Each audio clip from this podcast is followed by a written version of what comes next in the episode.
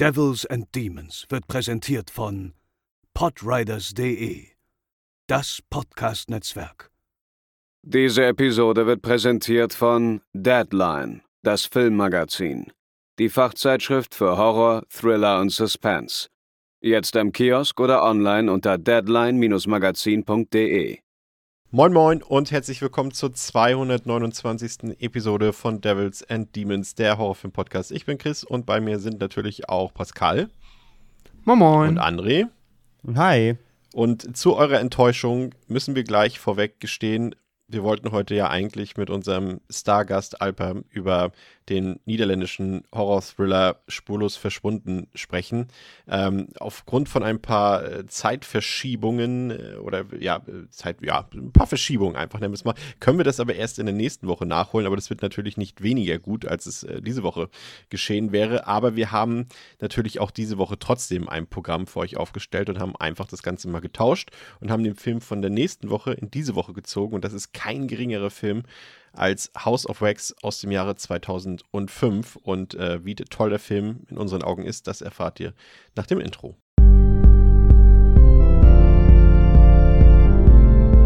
They're coming to get you, Barbara.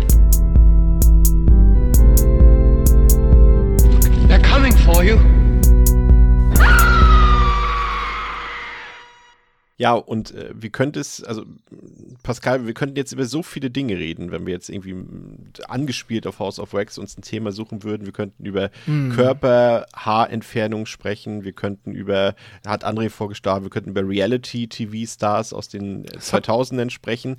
Aber viel naheliegender ist doch eigentlich, wenn Jetzt wir hat Pascal vorgeschlagen. Ja, Bei der Wahrheit bei der, ja, Pascal hat es vorgeschlagen.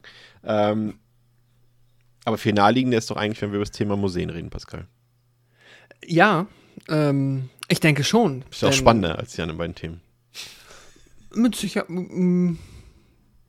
Weiß ich nicht. Aber über Museen können wir auf jeden Fall quatschen. Ähm, ich war noch nicht in vielen. Ich dachte, du sagst, Aber ich es hab noch ein paar, wo ich- Museum.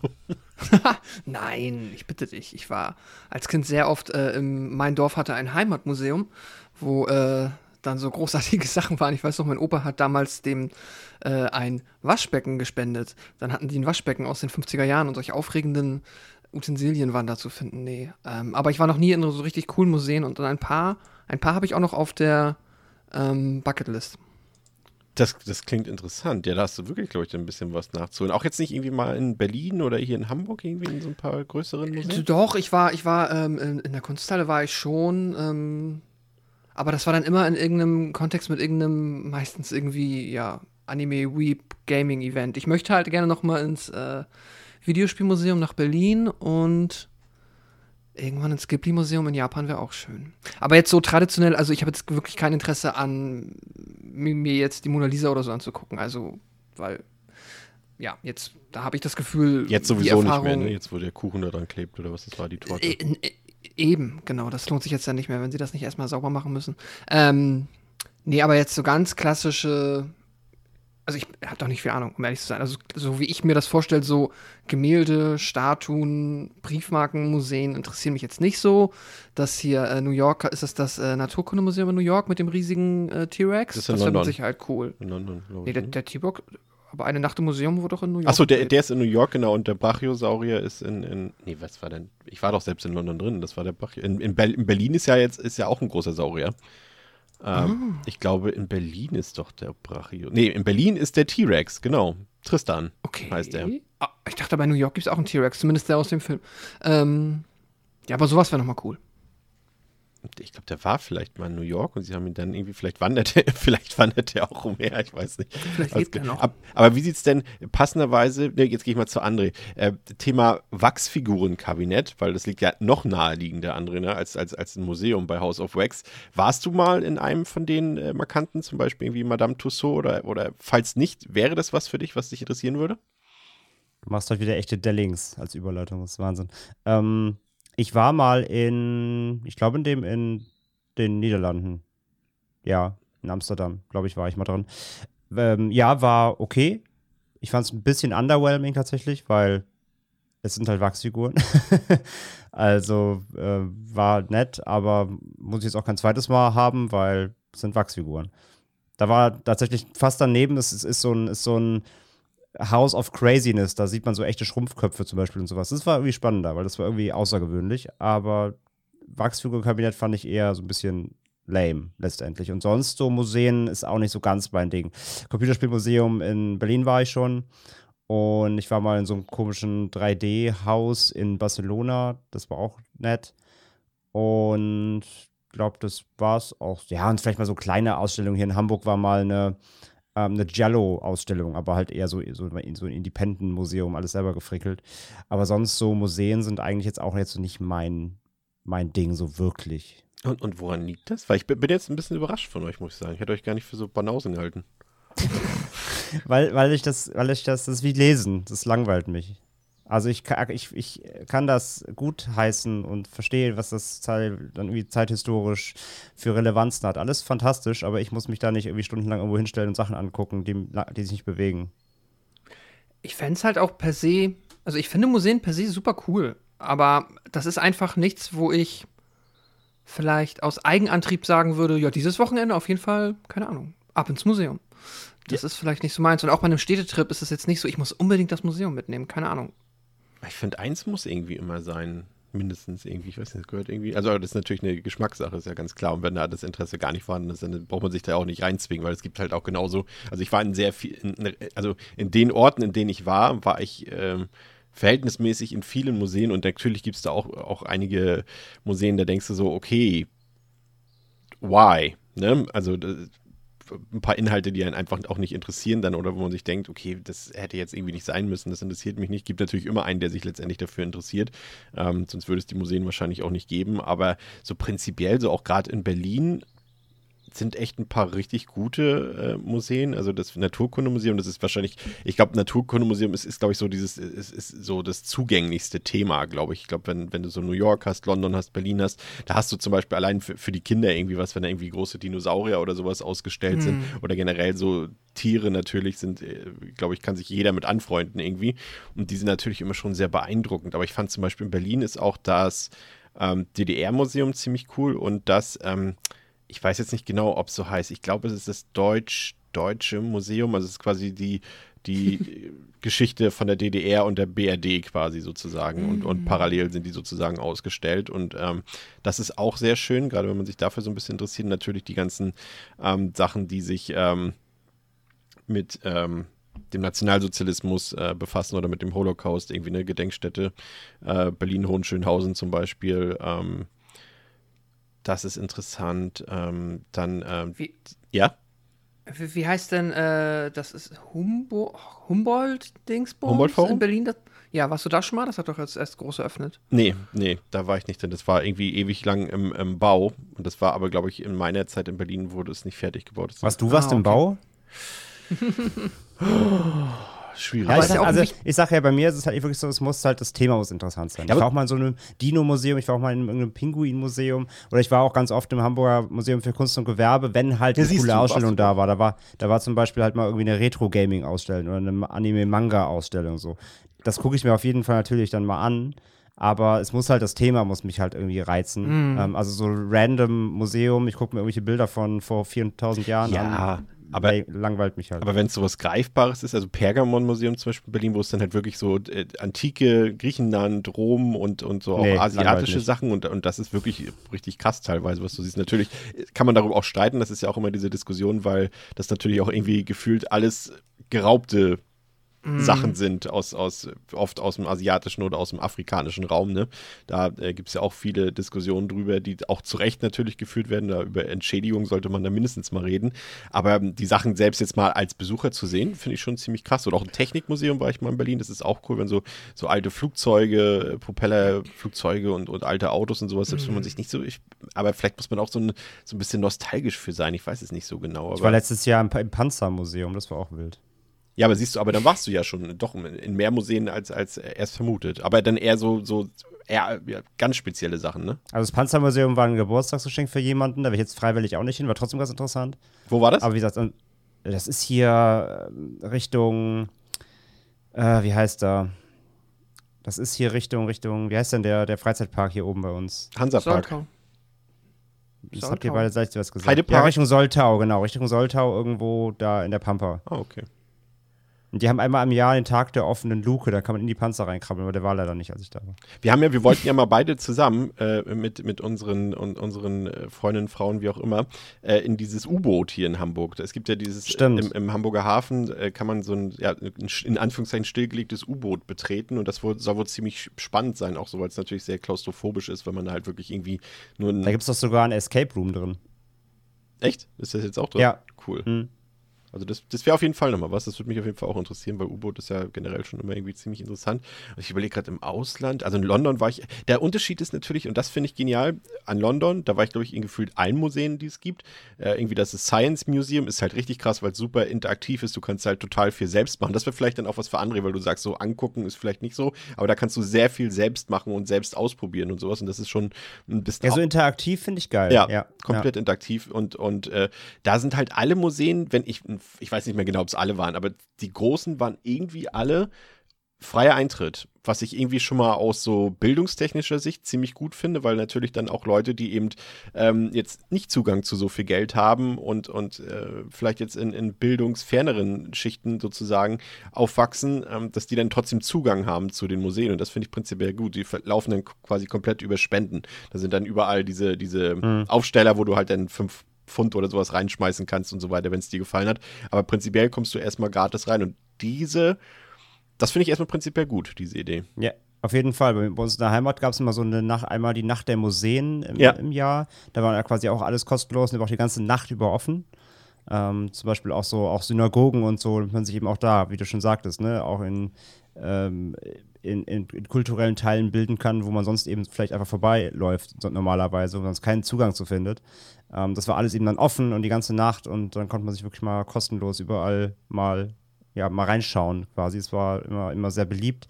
Und weil Pascal vorhin noch das Ghibli-Museum droppte, äh, da stand ich vor, hatte zu, als wir in Japan waren. Und dann haben wir es nicht mehr geschafft, äh, nochmal hinzugehen, leider. Das hat scheinbar irgendwie öfter zu. Ich habe mal, ich gucke ja immer diese Walking-Videos, wenn irgendwie Leute so durch die Großstädte laufen und so weiter. Und äh, da hat auch einer extra so ein Video gemacht, ja, ich, ich zeige euch jetzt den Walk, das sind anderthalb Stunden ähm, durch Tokio bis zu dem Ghibli-Museum. Und dann stand er davor und da war gerade die Frau und hat abgeschlossen und hat gesagt, nee, heute nicht mehr. das war No. quasi exakt äh, ähnlich, ja. Ja, spannend. Hm. Ja, hätte ich jetzt ein bisschen mehr von euch erwartet, aber es kommt ja jetzt doch noch ein bisschen was zur Geltung. Ja. Aber bei bezüglich Wachsmuseum muss ich auch, äh, oder hier, äh, Kabinett, Wachs- Figuren. Ja, Kabinett. Vielen Dank. Äh, genau, da ist bei mir auch ähm, null Interesse, weil ich muss ehrlicherweise gestehen, das hat jetzt aber nichts mit dem Film zu tun. Also auch nicht, dass ich das deswegen keinen Bock auf den Film hatte, aber ich finde Wachsfiguren von der Idee super lame. Das ist halt, keine Ahnung. Ich, ich finde, das sind einfach, die sehen dann slightly anders aus als die Das ist ein realen bisschen Uncanny Valley irgendwie.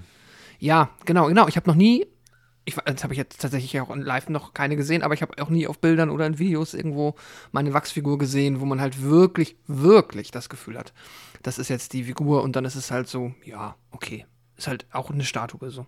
Ja, es ist, es ist, also ich war in, in London in dem Madame Tussauds, es ist auf jeden Fall, es ist total über, overpricey. Also das ist, das ist auf jeden Fall Fakt. Also du zahlst viel zu viel Eintritt für das, was du zu sehen bekommst. Und ja, ich glaube, das war so, ist so ein bisschen, weil sich die Zeiten auch geändert haben. Ich glaube, es ist heute wirklich einfach nicht mehr so geil. Ich glaube, so vor, ich war vor über zehn Jahren da drin, da war das vielleicht noch etwas mehr Highlight, weil das irgendwie noch anders war irgendwie so, du siehst halt sozusagen, du kannst halt mal neben Promis stehen, obwohl sie gar nicht da sind so und du kannst Fotos mit denen machen und sowas. Und das ist dann in London schon so ein bisschen absurd, weil da halt auch Hitler zum Beispiel rumsteht, der übrigens, ich habe Hitler nie getroffen, glücklicherweise, aber der sieht täuschend echt aus. Ähm, aber so, oder irgendwie neben Prince Charles oder Diana stehen oder irgendwie sowas oder neben irgendwelchen äh, Schauspielern, Brad Pitt und so, und die sehen schon nicht schlecht aus, aber irgendwie ist es ja nichts Halbes und nichts Ganzes. Ne? Du triffst den Promi letztendlich nicht und jeder weiß, dass das eine Wachsfigur da ist. Und irgendwie ist das irgendwie, ja, ist schon ein bisschen weird. Also da gehe ich auf jeden Fall mit. Also heute würde ich mir das irgendwie auch nicht mehr angucken. Also das ist, glaube ich, eher so, ein, so, so eine Sache, die sich auch über gehypt wurde über all die Jahrzehnte und das, oder Jahre und die Leute sind deswegen immer reingegangen, weil das auch so ein Ding ist, von wegen, wie so ein Junggesellenabschied. Die Leute sagen, da musst du mal hingehen. Und alle finden es lame, aber gehen dann trotzdem hin und sagen dann auch zum nächsten wieder, da musst du mal hingehen, das muss man gesehen haben, obwohl sie es selber nicht geil finden. Würde ich mal behaupten. Ja, Das ist ja das, was ich vorhin meinte eben. Ich finde es einfach halt, also genau, die sind halt nicht echt, ne? Also Ja. ich, da, kann ich mich, da kann ich mich auch neben einen Brad Pitt auf dem Foto shoppen. Das ist, das ist irgendwie das gleiche in grün. Ich finde das äh, null erstrebenswert irgendwie. Verstehe verstehe das Prinzip dahinter nicht, dass man sich mit, Pla mit, mit Wachsfiguren ablichten lässt. Wie sieht's denn? Wir haben ja hier in Hamburg noch zwei schöne Sachen. In, einer unserer Podcast-Kollegen ähm, hat ja mal äh, gearbeitet in diesem Schokoladenmuseum. Wart ihr da mal drin? Ja, Und wie ist das? unter Mhm. Führung des besagten äh, Podcast-Kollegen. Nett. Also man lernt ein bisschen was. Das finde ich vielleicht auch cool. Also Ist auch interaktiver wenn man- ein bisschen, ne? Weil man ja selber auch seine Schokolade Genau. machen kann dann, ne? genau. Und du lernst ein bisschen was und das ist dann schon irgendwie ganz charmant. Und ich, Doch, ich finde das nett. und ich fand noch diese, äh, diese, wie heißt das mal, Miniatur-Wunderland heißt ne? Wunderland. Das, Aber das, ja. das finde ich echt cool. Also- Sowas. Ja. Ja. Das ist super, aber das hätte ich jetzt tatsächlich äh, gar nicht als Museum verbucht. Deswegen, da war ich oft. Also, Ja, Wenn stimmt. das mein- wo ist da die mein- Grenze? ne? Ich war auch schon mal im Whisky-Museum und da letztendlich Ja. bestand es nur darum, dass du da eine Whisky-Verkostung drin gemacht hast. Deswegen sind die Leute alle dahin gegangen. Also, ob sich da eine alte Flaschen angeguckt hat, weiß ich jetzt nicht. Ähm, aber für André vielleicht noch ein Tipp. In, in Edinburgh in Schottland äh, war ich mal, äh, da stand ich leider nur vor, bin, äh, äh, bin nicht reingegangen. Das ist das äh, Surgeons Hall Museum. Das ist quasi, das sind so Exponate aus der Geschichte der Chirurgie. Da sind halt auch so, in, wie man es so kennt aus manchen Horrorfilmen, auch so in Gläsern so, äh, du weißt, was ich meine. ne? Also Körperwelten. Ja, ja, sowas so eingelegte Sachen, sag ich mal, Mhm. und nicht in Gelee. Also, boah, da sind schon ein paar Sachen bei. Aber ja. Gut, äh, wollen wir das nicht überstrapazieren, weil, liebe Zuhörerinnen, ihr merkt selbst, hier ist heute nicht viel zu holen.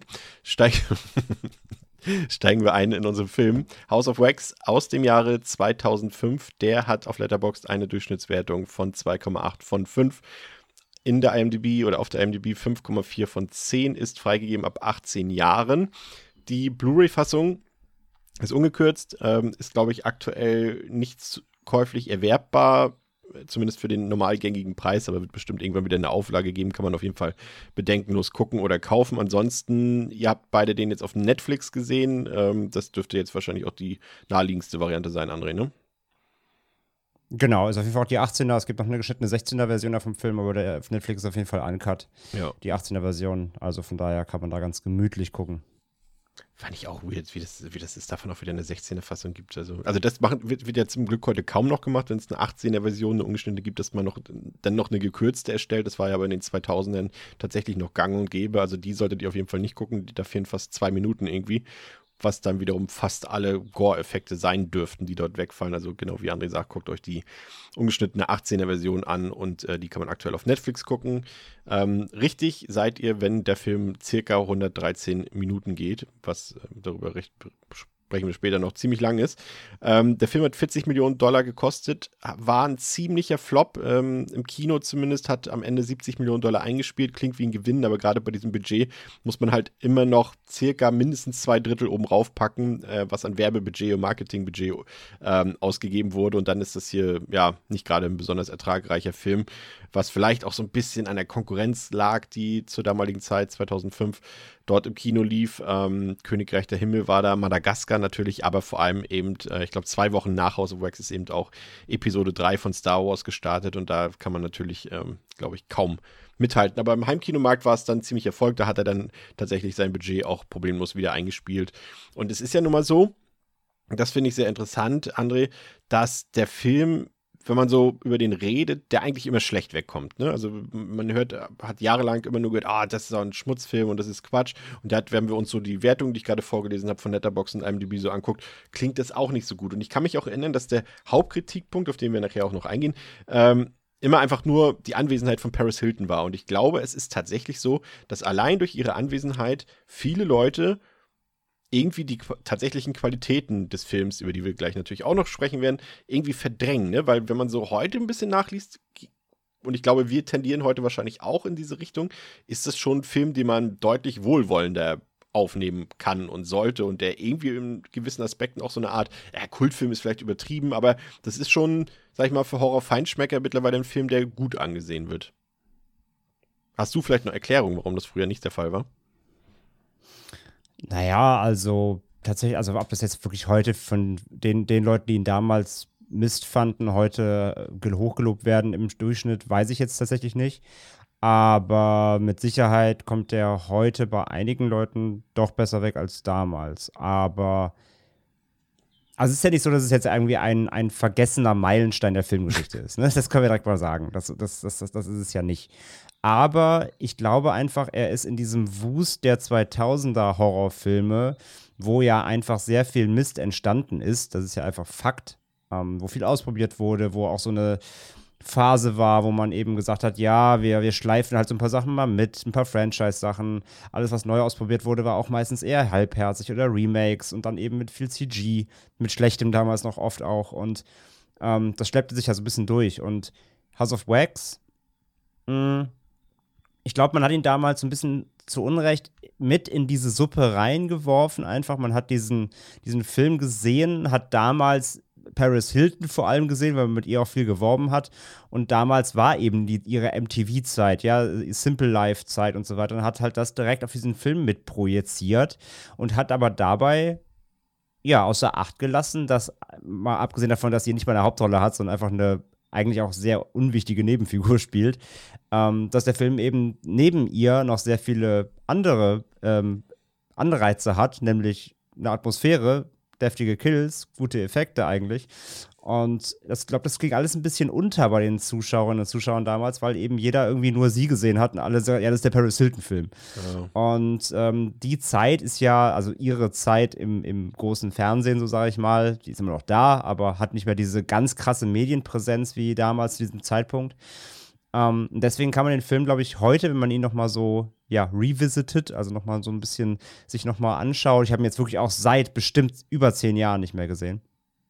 Ähm, dann fällt einem halt auf, oh, guck mal, wenn du sie mal rausnimmst, so, wenn du sie mal nicht in den Fokus des Films rückst, was der Film ja selbst auch gar nicht tut, äh, dann, ähm, ja, hat, hat der Film, wie gesagt, sehr viele Vorzüge, die damals eben, glaube ich, einfach gerne übersehen wurden, weil alle sich nur auf Paris Hilton gestürzt haben. Ja, sie haben ihn natürlich auch bewusst so vermarktet. Das hätten sie vielleicht einfach nicht. Klar. Also, klar, macht irgendwie Sinn in der damaligen Zeit, aber vielleicht hätten sie es gar nicht so tun sollen. Dann wären vielleicht auch mehr Leute ins Kino gegangen, weil irgendwie so. Ja, gut, andererseits, sie haben es ja so krass gemacht, äh, dass sie ja sogar T-Shirts verkauft haben. Irgendwie, if you want to watch Paris die, Go in the Cinema on the 6th of May oder wann der oder November, wann der da ins Kino kam. Damals haben sie ja sogar T-Shirts vorher verkauft. Also die haben es ja irgendwie auch auf die Hater wahrscheinlich mit abgesehen. Aber ja, im Prinzip hast du irgendwie recht. Ähm, was natürlich hier interessant ist, Pascal, ist, dass es natürlich zwei andere Filme mit dieser Thematik auch gibt. Es gibt von 1933 einen Film ähm, und von 1953 auch noch quasi ein House of Wax äh, mit Vincent Price, ja. Aber der Film hier hat jetzt relativ wenig damit zu tun. Der hat natürlich die Idee des Wachsfigurenkabinetts und der trägt auch quasi denselben Titel. Aber das als Remake zu bezeichnen, finde ich ja schon fast ein bisschen weit hergeholt. Ja, jetzt habe ich die Originalfilme auch nicht gesehen, aber ich glaube auch zumindest so in meiner Recherche nach ist es halt wirklich nur etwas, wo man sagen kann, ja, nennen wir den Film auch so, dann hat man vielleicht da auch noch mal einfach noch eine weitere Werbekeule, die man schwingen kann, wenn jetzt die Paris Hilton äh, entweder nicht den Erfolg zu versprechen scheint oder wenn man halt mal noch mal was Zweites sagen möchte, warum der Film, äh, was den Film irgendwie legitimiert, sagen wir es mal so.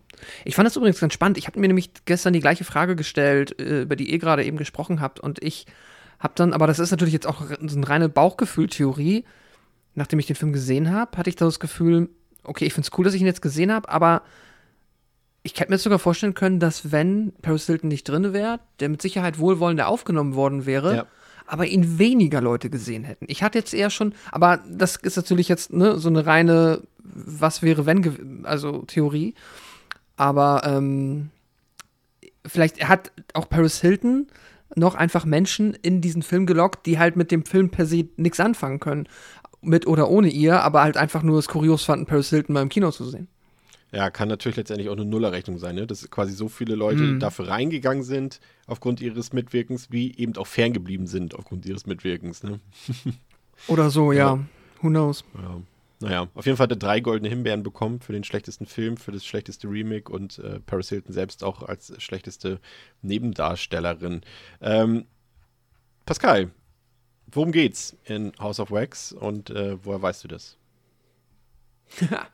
das äh, weiß ich von äh, einem Foto, das du mir geschickt hast. Ich habe ihn ja, wie wir schon besprochen haben, auf Netflix geguckt. Jetzt, ja. Aber auf dem Foto kann ich leider nicht erkennen, woher das, das ist von weiß. der Blu-ray, ja. Okay, alles klar. Das habe ich mir schon fast gedacht. Fantastisch. Schaurige Spannung quillt aus allen Winkeln des House of Wax von den legendären Horrorproduzenten Joel Silver und Robert Zemeckis für Dark Castle Entertainment produziert. Nach einer Autopanne landen sechs College-Freunde in einem schaurigen Provinznest. Neugierig, wie sie sind, wagen sie sich in das makabere Wachsmuseum des Ortes. Bald merken sie jedoch, dass dort nicht so ist, wie es scheint. Sie müssen unbedingt einen Fluchtweg finden, bevor sie den grausamen und einfallsreichen Killern zum Opfer fallen. Ja, das passt doch. Das trifft's. Ja, äh, du hast es gesagt, äh, wir begleiten in House of Wax die Geschwister Carly und Nick, die in Begleitung ihrer Partner und Freunde Wade, Page, Blake und Dalton äh, zu einem Footballspiel reisen wollen. Und in der Nacht wollen sie dann in einem Wald, also bis zum nächsten Morgen, eine Rast machen. Aber dann geschehen seltsame, unerwartete Dinge. Zum Beispiel äh, taucht plötzlich ein, ein, Lastwagen auf, der irgendwie so ein bisschen, ja, das Szenario bedroht. Und äh, dann filmt irgendjemand auch die Kids in der Dunkelheit in der Nacht. Also das sehen wir als äh, ZuschauerInnen in dem Fall. Und am nächsten Morgen ist plötzlich auch eines der Autos der Gruppe defekt. Und Carly und Wade äh, werden dann von einem Hinterwäldler, also Carly und Wade sind ein Pärchen, äh, die werden von einem Hinterwäldler dann mit in den nächsten Ort genommen, um dort eben ein Ersatzteil besorgen zu können, während die anderen vier dann schon den Weg zum Footballspiel antreten wollen. Und André, natürlich das Auffälligste erstmal äh, ist natürlich die Besetzung des Films. Wir haben natürlich jetzt eben schon ein bisschen über Paris Hilton geredet und werden das gleich auch noch ein bisschen vertiefen, aber sie ist ja nicht das einzige bekannte Gesicht. Und dich dürfte ja wahrscheinlich vor allem das Mitwirken von Elisha Cuthbert äh, gefreut haben. Also für die, die sie nicht kennen, wir haben ja auch äh, vor kurzem in unserer Fantasy Filmfest äh, Retrospektive über The Cellar geredet, äh, dem Film, den sie zuletzt zu sehen war. Man kennt sie aber auch natürlich auch aus der Komödie The Girl Next Door und aus der Serie 24. Aber da, du konntest dich nicht mehr so richtig dran erinnern, ne? habe ich unserer WhatsApp-Gruppe entnommen, dass sie dort mitspielt. Nee, habe ich voll verdrängt. Also das ist genau so ein Punkt, wie ich eben meinte. Fokus war immer noch so auf Paris Hilton, auch heute noch, siehst du auf dem Cover und äh, wir haben ja auch auf Social Media natürlich direkt wieder mit ihr, mit ihr gespielt als Figur. Ähm, ich habe komplett verdrängt, wer da sonst mitspielt und deswegen erstmal so, ach krass, guck mal, äh, Cuthbert war, war Leading Role, komplett verdrängt und ich mag sie super gern und ähm, wie gesagt hier bei The Seller nach langer Zeit auch mal wieder in einem Horrorfilm irgendwie am Start jetzt ähm, war auch ja mal cool, sie wiederzusehen. Und ja, es war damals ja ihre, Hoch, ihre Hochzeit so, ne? Da war ja auch gerade ähm, Girl Next Door, glaube ich, gelaufen. Der ist, glaube ich, 2004, ein Jahr vorher, ja. glaube ich, genau. Ähm, das heißt, war ja absolut gerade ihre, ihre goldenen Jahre so. Und äh, ja, habe mich sehr gefreut auf jeden Fall, sie da wiederzusehen. Irgendwie schade, sie dass sie so eine kurze gern. Peak hatte nur, ne? Irgendwie. Total, total. Sie ist ja dann echt, äh, leider echt abgesoffen, äh, schauspielmäßig. Ähm, das ist echt, echt super schade. Aber ja, jedenfalls hier überrascht, die zu sehen, aber auch generell halt wieder mitspielt, ne? Irgendwie ähm, Jared Padalecki natürlich Supernatural am Start, ne? Ähm, und auch das halt unter anderem der, äh, den wir hier, hier auch schon hatten, weil wir ähm, natürlich eine sehr begehrte satirische Filmreihe schon. Der Name ist dir ähm, entfallen, ne? Du willst John Abrahams sagen. Sag's auch. So. Solange wie du den Satz gerade ziehst, ich wollte Scary Movie, ich wollte Scary, ich wollte auf Scary Movie hinaus. Ich wollte dieses diesen, diesen Franchise-Namen eigentlich vermeiden, ähm, damit ich nicht wieder irgendwelche Paranoia auslöse über Leuten. vor allem bei genau. genau, vor allem bei dir. Ähm, ich wollte, genau, John Abrams sagen, der ja Bobby spielt im ersten Scary Movie und der hier auch eben so den, den Dully spielt mit der, mit der, mit seiner, mit seinem Camcorder. Ähm, fand ich dann auch in dem Zuge halt äh, lustig, weil der Film natürlich hier sich eigentlich ernst nimmt. Dann hast du halt diese Figur aus, aus, aus, einem, aus der Horrorsatire hier drin, die aber eine ernste Figur spielen soll, die aber selber eben auch wieder tollpatschig ist. Das fand ich irgendwie, äh, ja, so Meta gesehen ganz lustig. Ähm, aber ja, jedenfalls komplett verdrängt, wer eben außer Paris Hilton überhaupt mitspielt. Von daher war das irgendwie wieder so ein, ach, guck mal.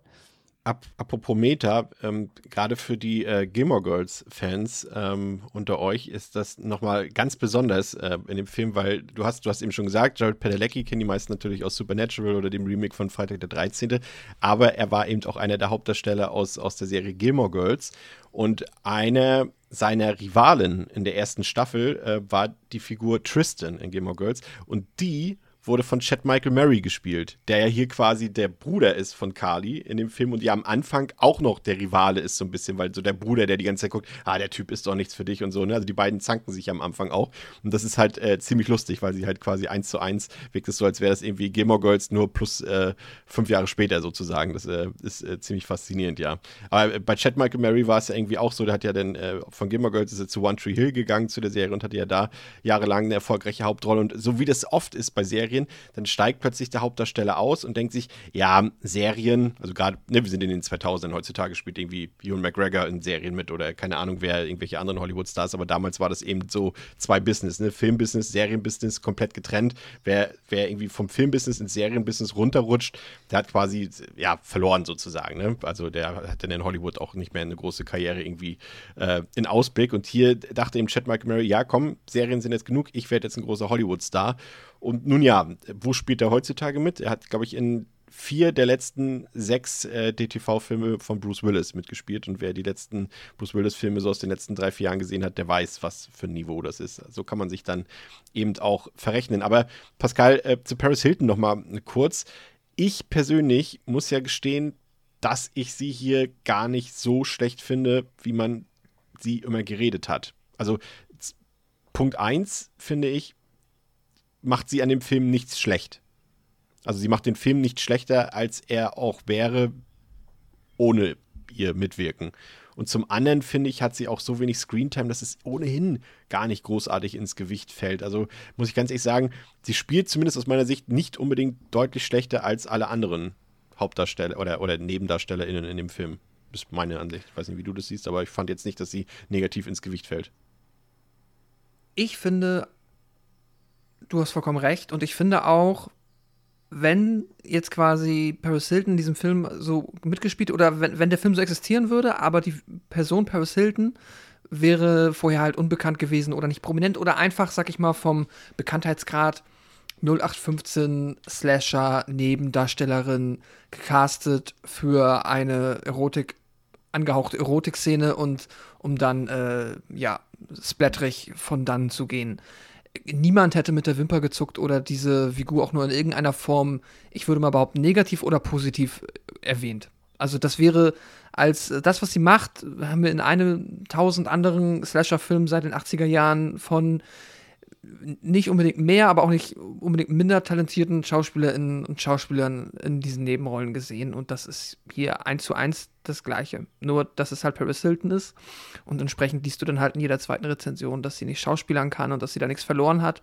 Aber das finde ich dann auch unfair, weil wenn sie da nichts verloren hat, warum haben das ein anderer, hat es dann die meisten Menschen in 100 anderen Filmen, wo es halt dazugehört, dass du halt ne, für eine Slasher-Nebenrolle, da kastest du dann halt auch kein, keine Ahnung, meistens keine äh, Oscar-Darstellerin oder so, weil es ist dann halt auch nur das. Das ist auch vollkommen in Ordnung. Und ich bin da bei dir. Ich finde auch, sie macht den Film nicht schlechter. Ich finde, sie ähm, das, was sie in dem Film machen soll, macht sie. Macht sie sogar fast gut, den, ne? Also das, was sie spielen ja, soll, ne? Also, also klar, also ja, ne, auch hier, die zwei, drei Dialogszenen sind vielleicht so ein bisschen, dass man ihr an der Nasenspitze ansieht, dass sie jetzt nicht also auch ein Dialog mit Elisha Cuthbert oder so, dass sie da halt die mit weniger Schauspielerfahrung ist. Aber ja, eigentlich per se macht sie es gut. Und ich finde sogar die, die Zeltszene gar nicht schlecht. Und wenn sie dann nachher so als Mini-Scream Queen einmal irgendwie da die zwei Minuten durch die Gegend rennen darf, macht sie es auch gut. Da war ich nur tatsächlich noch überrascht, dass sie ihr tatsächlich dann nochmal wieder ein Oberteil gegönnt haben. Ja. Äh, ganz nett, aber hätte ich dem Film tatsächlich auch zugetraut, dass es, äh, dass, ja, sie das dann nicht wieder bekommt, aber naja. Und, und vor allem, wenn es was zu kritisieren gibt, das ist gut, dass du gerade Oberteil schon sagst, äh, da kann ich auch direkt nochmal anschließen. Ähm, was man kritisieren kann, ist, wenn dann eher die Charakterisierung der Figuren, die halt sehr stereotypisch wieder ist, wie wir es eben aus solchen Teen-Horrorfilmen kennen, irgendwie, das irgendwie die, in Anführungszeichen, die sexy sexy Blondine, du hast einen Sportler-Typen, du hast so einen Douchebag dabei, du hast einen, Bad Boy, also den Bad Boy-Bruder dabei und natürlich die, die Hauptfigur, die natürlich wieder, also das Final Girl, das äh, vernünftig ist und was keine Sexszene im Film hat und keine Drogen nimmt und so weiter. Das, das, das könnte man zum Beispiel eher kritisieren. Oder eben André, wie hier in, in dem Fall Alicia Cuthbert quasi allein durch ihre Kleidung wieder so ein bisschen man merkt sofort, dass nur Männer haben was am Set zu sagen gehabt. Ne? Also das merkt man sofort an ihrer Kleidung, einfach wie sie auch übersexualisiert wird. Und, und das ist halt so interessant, weil du hast irgendwie, wir erinnern uns an Wrong Turn zum Beispiel, ne? mit, mit Eliza Dushku, die da dieses weiße Ting-Top die ganze Zeit äh, trägt, dieses körperbetonte. Äh, zwei Mhm. Jahre vorher, wir haben Jessica Biel, glaube ich, sogar im selben Jahr oder ein Jahr später hier als, als ähm, House of Wax gehabt, genau das derselbe Fall. Und hier bei Cuthbert ist es auch so, ne? Also das, so eine Sachen könnte man eher kritisieren, aber doch bitte nicht Paris Hilton. Also. Achso, Jessica Biel in äh, Texas Chainsaw. oder was? Genau, genau. Ja, also zwei Jahre vorher war das, ja. Ja, siehst du noch Ähm, passend, ja. Ja, nee, nee, absolut, das, das merkt man schon. Also die, die Reiz natürlich, also gerade wie natürlich Paris Hilton verkauft wird, und, und ich meine verkauft, wirklich schon verkauft, Ja. das, das kann man ja nicht anders sagen. Aber eben auch, ja, ähm, se selbst, selbst äh, Cuthbert, ähm, definitiv, das, das Augenmerk liegt bei den weiblichen Darstellerinnen hier oft äh, auf den optischen Reizen und das Ganze wird dann eben auch ganz plakativ hier in diesem, äh, ja, es ist ja nicht so richtig Backwood, aber so ein halber Backwood ist es ja schon. Ähm, äh, irgendwie fühlt man sich dann direkt wieder in diese, in diese Klischees natürlich reinversetzt, von, von denen es ja sowieso viele gibt im Film. Ähm, reine Genre-Klischees kommen wir noch zu. Aber allein, ähm, ja, wie, wie Darstellerinnen in Szene gesetzt werden, es fällt schon ein bisschen auf, ja. Was ich aber interessant fand, André, waren so ein bisschen die Wrong-Turn-Vibes, die ich da gespürt habe irgendwie. Und das war irgendwie weird, weil der Film in Australien gedreht wurde. Ich weiß nicht, ob ihr das wusstet, der wurde nicht in den USA gedreht. Aber gerade so in diesen Waldszenen und als sie dort noch diesen Waldweg so lang fahren, ähm, kann Pascal vielleicht auch schon mal äh, im Hinterkopf äh, behalten, die Aussage. Aber da habe ich total die Vibes von Wrong Turn gehabt. Das ist natürlich, wie gesagt, auch ein bisschen am Jahrgang liegt. Ne? Das ist ja alles so eine Brühe, sage ich mal, so 2003 bis 2007 so, dass sich die Filme dann natürlich sehr ähnlich fühlen. Aber ich meine das ganz positiv in diesem Fall. Ja, durchaus. Also ich sage ja, es ist so ein halber Wrong Turn. Ne? Sobald es dann in die Stadt wirklich geht, ähm, verliert sich das so ein bisschen. Aber gerade eben der ganze Part mit, ähm, mit dem, mit dem, in Anführungszeichen, Redneck, mit seinem Karren, der, der, der die, der die Jauchegrube da ne, be bestückt und so. Ähm, wenn sie da mit ihm dann den, den Waldweg runterfahren und du weißt ganze Zeit nicht so, oh Gott, das, die sind alle creepy und wer bringt hier gleich wen um. Ähm, da kommen auf jeden Fall so typische Backwood-Feelings definitiv auf, ja. Ja. Ich fand den Anfang, Pascal, muss ich gestehen, da, da haben wir ja so ein Flashback ins Jahr 1974 und äh, lernen dann noch, zwar noch ohne Gesicht, aber wir erfahren irgendwie, dass es da irgendwie zwei Brüder gibt, als, als Kinder, die wahrscheinlich irgendwo so zwischen sechs und zehn Jahre alt sind. Nee, obwohl die sitzen ja noch so in so komischen Stühlen, ne? also sind die wahrscheinlich irgendwie drei bis fünf oder irgendwie sowas, keine Ahnung. Und einer der Brüder scheint wohl ein bisschen ruhiger zu sein, ein bisschen netter und der andere scheint ein bisschen stressiger zu sein. Und das dann auch wieder so in Sepiafarben getaucht und so weiter, da muss ich sagen, da konnte ich mich nicht mehr genau erinnern und ich fand auch, dass es dieses Mal erstmal nicht so richtig Interesse weckt beim Zuschauer oder also bei mir zumindest als Zuschauer. Gerade so dieses Intro hätte man irgendwie auch weglassen können. Ja, das ist dann, glaube ich, wirklich nur so die eine nette Meta-Plot-Parallele, die dann da noch zwischen anderen Figuren mit aufgezogen wird, dass man hier das schon mal anteast. Aber sonst bin ich da bei dir. Ich finde auch, dass das, ähm ja, aber es ist ja eh immer, ne, dieses Mitte Nuller Jahre Sepia, hart gecolorgradete, geht mir eh auf, mal Keks, auf den Keks, aber da bin ich ja froh, dass da dann der Rest des Films sich davon zumindest irgendwie nicht zu sehr hat anstecken lassen. Dann fand ich den nämlich schon immer recht ansehnlich. Ja. Bei Wrong Turn bin ich auch voll, ähm, voll bei euch. Es ist wirklich, ich war am Ende fast mit, also ich hab's mir ja gedacht, weil ne, House of Rags, ich, also dass es dann irgendwann in Wood ein Gebäude Wax. oder auch in ein, genau, in einen Ort reingeht, war mir schon bewusst. Trotzdem war ich ein bisschen enttäuscht, weil ich auch irgendwie auf einmal schon angefixt war nach, den ersten, nach der ersten halben Stunde so auf, ähm, lass mal hier im Wald rumlungern irgendwie. Mit, vor allem mit der ersten Partyszene war schon ganz gut. Aber man kann ja auch sagen, ist mir gerade in den Sinn gekommen, äh, andere äh, Wrong Turn Parallele, aber zum Ungunsten von Wrong Turn 5 könnte man ja behaupten, dass beide Städte, die in Wrong Turn 5 und äh, diese Geisterstadt hier einen ähnlichen Belebtheitsgrad haben. Ähm, Ja. Nur, dass der eine Film das halt angepeilt hat. Das, das stimmt total. Aber du hast eben ja äh, noch was anderes schon angedeutet, gerade diese, diese, ja, diese zusätzliche Ebene, die ich sehr wenig subtil fand in dem Fall. Also ich habe es eben schon gesagt, also die, der Flashback geht auf die beiden späteren Killer zurück, die eben Brüder sind und die sehr unterschiedlich ähm, sind in ihrer Verhaltensweise. Und hier unsere beiden HauptdarstellerInnen quasi Carly und Nick, also Chad Michael, Mur Chad Michael Murray und Alicia Cuthbert, äh, die sind halt auch Zwillinge, wie die beiden Killer und sie sind auch sehr unterschiedlich. Er ist eher so der Draufgänger-Typ und so ein bisschen der Rowdy und äh, sie ist eben, äh, ja, so das Mädchen von nebenan, the girl next door, ne, André? Ja, so grob. Ich fand den Gag eigentlich gut, aber ist okay. Vielleicht. Nee, ist, ist, ist in Ordnung. Okay. Ist in Ordnung. Aber ja, äh, aber äh, fandet ihr das irgendwie nützlich für den Film, dass sie, das, dass sie diese Parallelen quasi aufgebaut haben? Ich fand, das hat jetzt eigentlich überhaupt nichts für den Film gebracht, irgendwie. Nee, ich habe auch, also auch wenn ich jetzt den einen der beiden Brüder dann in der Erwachsenenform vom Design ganz nice fand, hat mich jetzt aber auch weder die Familiengeschichte um unsere beiden Hauptfiguren interessiert, geschweige denn berührt, aber genauso wenig hat mich dann auch die Geschichte um diese beiden Killer interessiert. Das ist dann eher, was passiert, nicht warum oder ja, ja weshalb das herkommt. Was ich aber cool fand, und das ist natürlich, äh, wie gesagt, das ist wahrscheinlich auch einfach, weil wir so in einem gewissen Alter waren zu der Zeit, als der Film rauskam, ist natürlich der Soundtrack. Ne? André, wenn du hier irgendwie gefühlt so nach zwei Minuten läuft irgendwie äh, ein Deftones-Song, nach, nach fünf Minuten kommt Disturbed und äh, was da nicht noch alles im Soundtrack äh, drin war, äh, da muss ich sagen, das war damals, hat man so gesagt, oh, jetzt ist schon wieder der nächste von unseren Lieblingsbands da irgendwie drin, jetzt reicht es doch irgendwie mal. Aber so heute mit so einigen Jahren Abstand finde ich es wieder ganz cool, die Songs da so alle wieder zu hören irgendwie.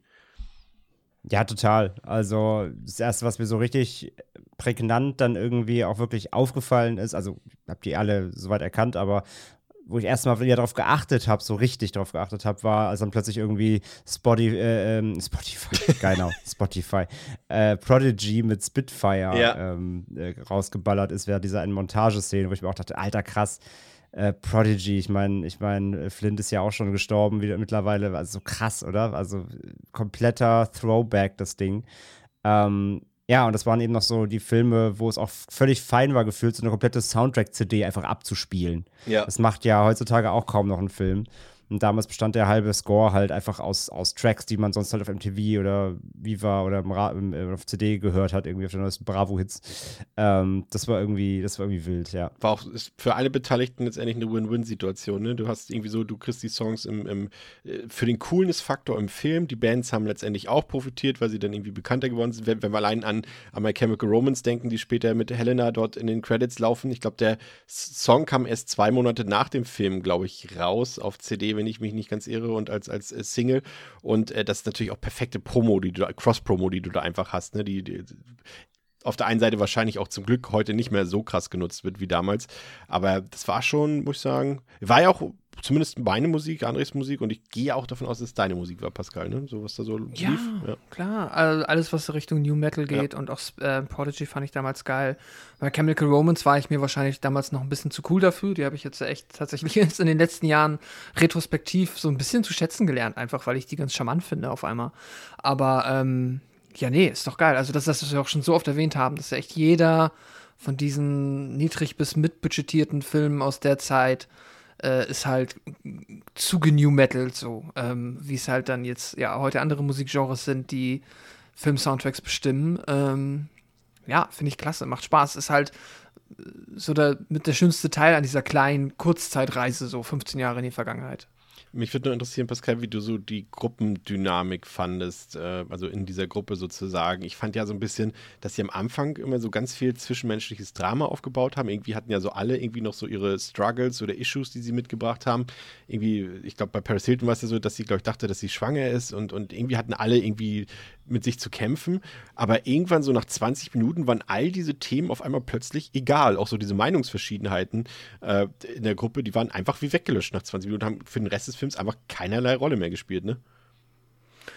Ja, ja, das stimmt. Also das wirkt schon so ein bisschen wie, okay, wir haben jetzt hier die Figuren, die sind eh nach den ganz klassischen Tropes gestaltet. Wir müssen denen noch so ein bisschen Minimaltiefgang mitgeben, dass da auch so ein bisschen Dynamik entsteht. Das zwischen den Hauptfiguren haben wir ja schon beschrieben, warum das so ist, damit da halt dann die Parallele zu den Bösewichten existiert. Und der Rest ist halt, also, ja, dann hat der Bruder noch einen Kollegen, der ist dann auch reines Plot-Device, einerseits natürlich einfach nur ähm, als Killfutter, aber halt auch, damit es da den Reveal geben kann, dass eigentlich der böse Bruder ja auch sich schon ähm, aus Nächstenliebe zu dem Kumpel quasi ähm, sich für ihn, wie sagt man, ähm, für ihn in die Bresche gesprungen ist als potenzieller Sündenbock für etwas, was er nicht getan hat. Und ja gut, Paris Hilton ist dann halt mit ihrem, ähm, mit ihrem äh, Dude Bro ist dann halt ja wirklich nur noch dafür da, ähm, Ja, ich, das mit der Schwangerschaft ist echt albern, weil das ist auch, also das geht ja komplett und also das wird nochmal aufgegriffen dann, kurz bevor beide sterben, aber das hat ja auch gar keine Auflösung. Also das ist echt, Ja. ähm, weiß ich nicht, ob das, was das erzeugen sollte, aber mein Gott, dann hat Paris Hilton, wahrscheinlich einfach nur damit, um Paris Hilton irgendwie da noch zehn Lin- Lines irgendwie ins Drehbuch zu schreiben. Sie braucht irgendeine Motivation, warum sie, nachdem sie sich ausgezogen hat, auch noch reden möchte. Ähm, aber davon ab ist das ja dann halt nicht viel. Und sonst finde ich, es ist so ein bisschen, ja, die Gruppe wirkt halt, also da gibt es kohärentere Freundesgruppen, die irgendwie in einem Slasher unterwegs sind, als dass ich jetzt, ja, es wirkt schon so ein bisschen, okay, also erstmal wirkt wird die Paris Hilton-Figur nicht so wie die, als ob sie unbedingt befreundet wäre mit Alicia Cuthbert, aber vielleicht auch doch, keine Ahnung. Also ich fand das so ein bisschen, bisschen weird, wirkt ein bisschen crazy Patchwork. Was ich ganz witzig fand, ähm, André, ist, ähm, ja, es ist witzig. Also es ist irgendwie ist natürlich auch platt, weil es irgendwie auch klar war. Also das hätten sie ja irgendwie auch nicht bringen können ohne Anspielung. Und Paris Hilton sagt ja bis heute, dass das keine bewussten Anspielungen auf ihr äh, berühmtes äh, Sextape One Night in Paris waren. Aber allein diese Szene, Szenen mit der mit der Handkamera, ne, vom Footage- Footage-Style und ihre äh, zwar offscreen mehr oder weniger stattfindenden Blowjob dort im Auto, das war schon offensichtlich, oder? Aber es war irgendwie auch witzig, dass sie da letztendlich, auch wenn sie es abstreitet, doch irgendwie mit einer ganz schönen Portion Selbstironie da an die Sache rangegangen ist, ne? Das weiß ich halt irgendwie nicht. Also sie sagt, War es ist keine, wirklich- sie sagt, es sind ke- keine Anspielung, das Drehbuch war Ja, eben. lange vorher fertig. Aber, Ja, ja, eben. aber komm, das ist doch Naja, so aber, aber, obvious. aber, ja, das sagst du jetzt, aber wir haben auch eben über was anderes gesprochen. War es wirklich Self-Awareness oder war es halt ein männlicher Drehbuchautor, der halt unbedingt wollte, dass Paris Hilton als Sexobjekt in dem Film halt Blowjobs verteilt? Ja, die Frage ist ja, witzig ist es nur, wenn es eine Anspielung auf ihren Porno war. Ja, das meine ich ja, aber ich, ich, wenn sie es selber abstreitet, glaube ich halt vielleicht eher nicht. Sondern dann wurde einfach das Narrativ halt mit ihr verkauft, was Leute eh von ihr hatten, nämlich diesen Sexobjekt. Also nicht, dass ich den Film je gesehen hätte, aber die, die, die, Kameraoptik, also die Bildqualität war halt schon eins zu eins ähm, in beiden Filmen, wovon ich einen nicht gesehen habe. Ich habe diesen Film nie gesehen, aber ich habe genau auf die Ausleuchtung geachtet, als ich ihn nicht gesehen habe. Ähm, ja, ich weiß, ja ich, eh- weiß schon, ich weiß schon, was du machst, also äh, was du meinst. Es kann sein, ähm, möglich, aber vielleicht war es auch einfach sexist so. Und wie gesagt, sie hat ja eh nur eine Rolle im Film, nämlich sexy sein. Ja. Und ähm, außer, ich meine, gut, das sag mal so. Der Film hat sau viele Klischees, aber er widerlegt ja auch manche, beziehungsweise er spielt ja auch mit manchen. Zum Beispiel, als die Figur von Paris Hilton und äh, äh, Cuthbert, als sie zusammen einmal in den Wald gehen, ähm, hören sie halt irgendwie, hör, äh, nee, ähm, äh, riechen sie ja diesen, diesen Gestank von dieser Grube da. Und äh, Cuthbert sagt halt sofort so, ey, wir müssen, das kommt aus der Richtung, lass da hingehen. Und Paris Hilton ist die Figur, ja, die eigentlich ist so das im Narrativ so das doofe Blondchen, ne, immer sexy angezogen. Sie ist die, die sagt, ja klar, genau, und wir gehen jetzt in diese Richtung nachgucken. Also sie ist eigentlich die, die mit diesem typischen Slasher-Trope berichten, nein, wir gehen nicht in diese Richtung jetzt nachgucken, was da ist, denn es könnte gefährlich werden. Und solche, solche Momente gibt es ein paar Mal im Film. Also ich dachte, das war er, ein Gag. Ein Simple Life Gag, weil sie doch da auch immer auf irgendwelchen Farmen oder sowas äh, ausgeholfen haben, wo sie dann irgendwie Kuhdreck oder Das so mag sein, aber im Sinne des Slasher-Tropes ist, ist Paris Hiltons Figur die, die halt quasi sagt, äh, nein, was ja überhaupt nicht zu ihrer Figur eigentlich passt. Das stimmt. Ja, es ist, äh, sehe ich auch so. Und das sind ja auch dann so in so in kleinen ähm, Details. Und das finde ich ja ohnehin, das haben wir, äh, vielleicht haben, was heißt, vielleicht haben wir bisher auch vergessen noch zu erwähnen, dass äh, der Film ja von, von Jume äh, äh, Corday Serra ist. Und ähm, der hat ja später auch äh, dann auch größere Filme gedreht. Er hat, glaube ich, zuletzt war es Jungle Cruise und der dreht ja auch für DC jetzt Black Adam mit äh, Dwayne The Rock Johnson, hat äh, The Shallows gemacht noch. Ähm, ist ja auch einer deiner. Lieblings-High-Filme, genau. Orphan und natürlich die ganzen Liam Neeson-Filme, Commuter, Unknown, Nonstop und Run All Night und so weiter. Ach ja, stimmt, die ist auch von ihm, ja. Und der hat halt, und das merkt man an diesem Film, ein sehr, eine sehr hohe Begabung irgendwie, um, um Detailarbeit zu machen. Also um Details zu sehen, aber auch um Details zu zeigen. So ein paar verspielte Sachen. Gerade später, wenn wir so eben das House of Wax sehen, da sind, hat er schon ein gutes Auge für, wie man äh, das in Szene setzt und so weiter. Und der hat, glaube ich, aber auch so irgendwie, ich habe noch ein paar Interviews so mit ihm geguckt, ist ein sehr, sehr sympathischer Typ auch, aber der hat, glaube ich, einfach so, also so eine Sachen, wie du eben gesagt hast, glaube ich, äh, da hat er auch ein, ein Auge, ist ja Quatsch in dem Fall, weil es ja nichts mit Auge zu tun hat, aber ein Gespür für auch, ne, für so ein paar kleine, clevere Momente einfach auch in so einem, in so einem tropigen Slasher irgendwie, fand ich. Also ich glaube schon, dass das viele auch mit ihm zu tun hat. ja, Ja. auf jeden Fall. Also, dass er da, dass er auf jeden Fall er hat mit dem Film schon gezeigt, dass er ein guter Filmemacher ist. So, das kann man ja direkt schon mal sagen, glaube ich. Ja. Ähm, dass er ein Händchen hat, dass er ein Händchen für Regie, für, für, für Timing ähm, und Figuren, Ja, Timing, Anordnung hat. welches Timing? Mm, Pacing, so Timing oder Timing, Timing? Nee, Pacing Timing, so. Wann welche Setpieces kommen, er verläuft sich halt selten im Film, finde ich. Er verläuft sich ein bisschen, aber selten. Vor Äh, allem die erste Hälfte, das finde ich schon sehr, sehr zielgerichtet. Ja, auf jeden Fall. Und äh, Ja, also er, er, hat- also deswegen, dafür, dass er hier noch keine große Filmerfahrung hatte, finde ich, ähm, hat er schon hier eine Visitenkarte so per se, als zumindest als Regisseur, ähm, sich damit gesetzt. auch eigentlich krass, ne? dass er, obwohl der Film so kritisiert wurde, so schlechte Kritiken bekommen hat und so ein Flop war, aber hat er eigentlich eine ordentliche Karriere dann danach hingelegt. Das ge- geschieht auch nicht jedem, ne?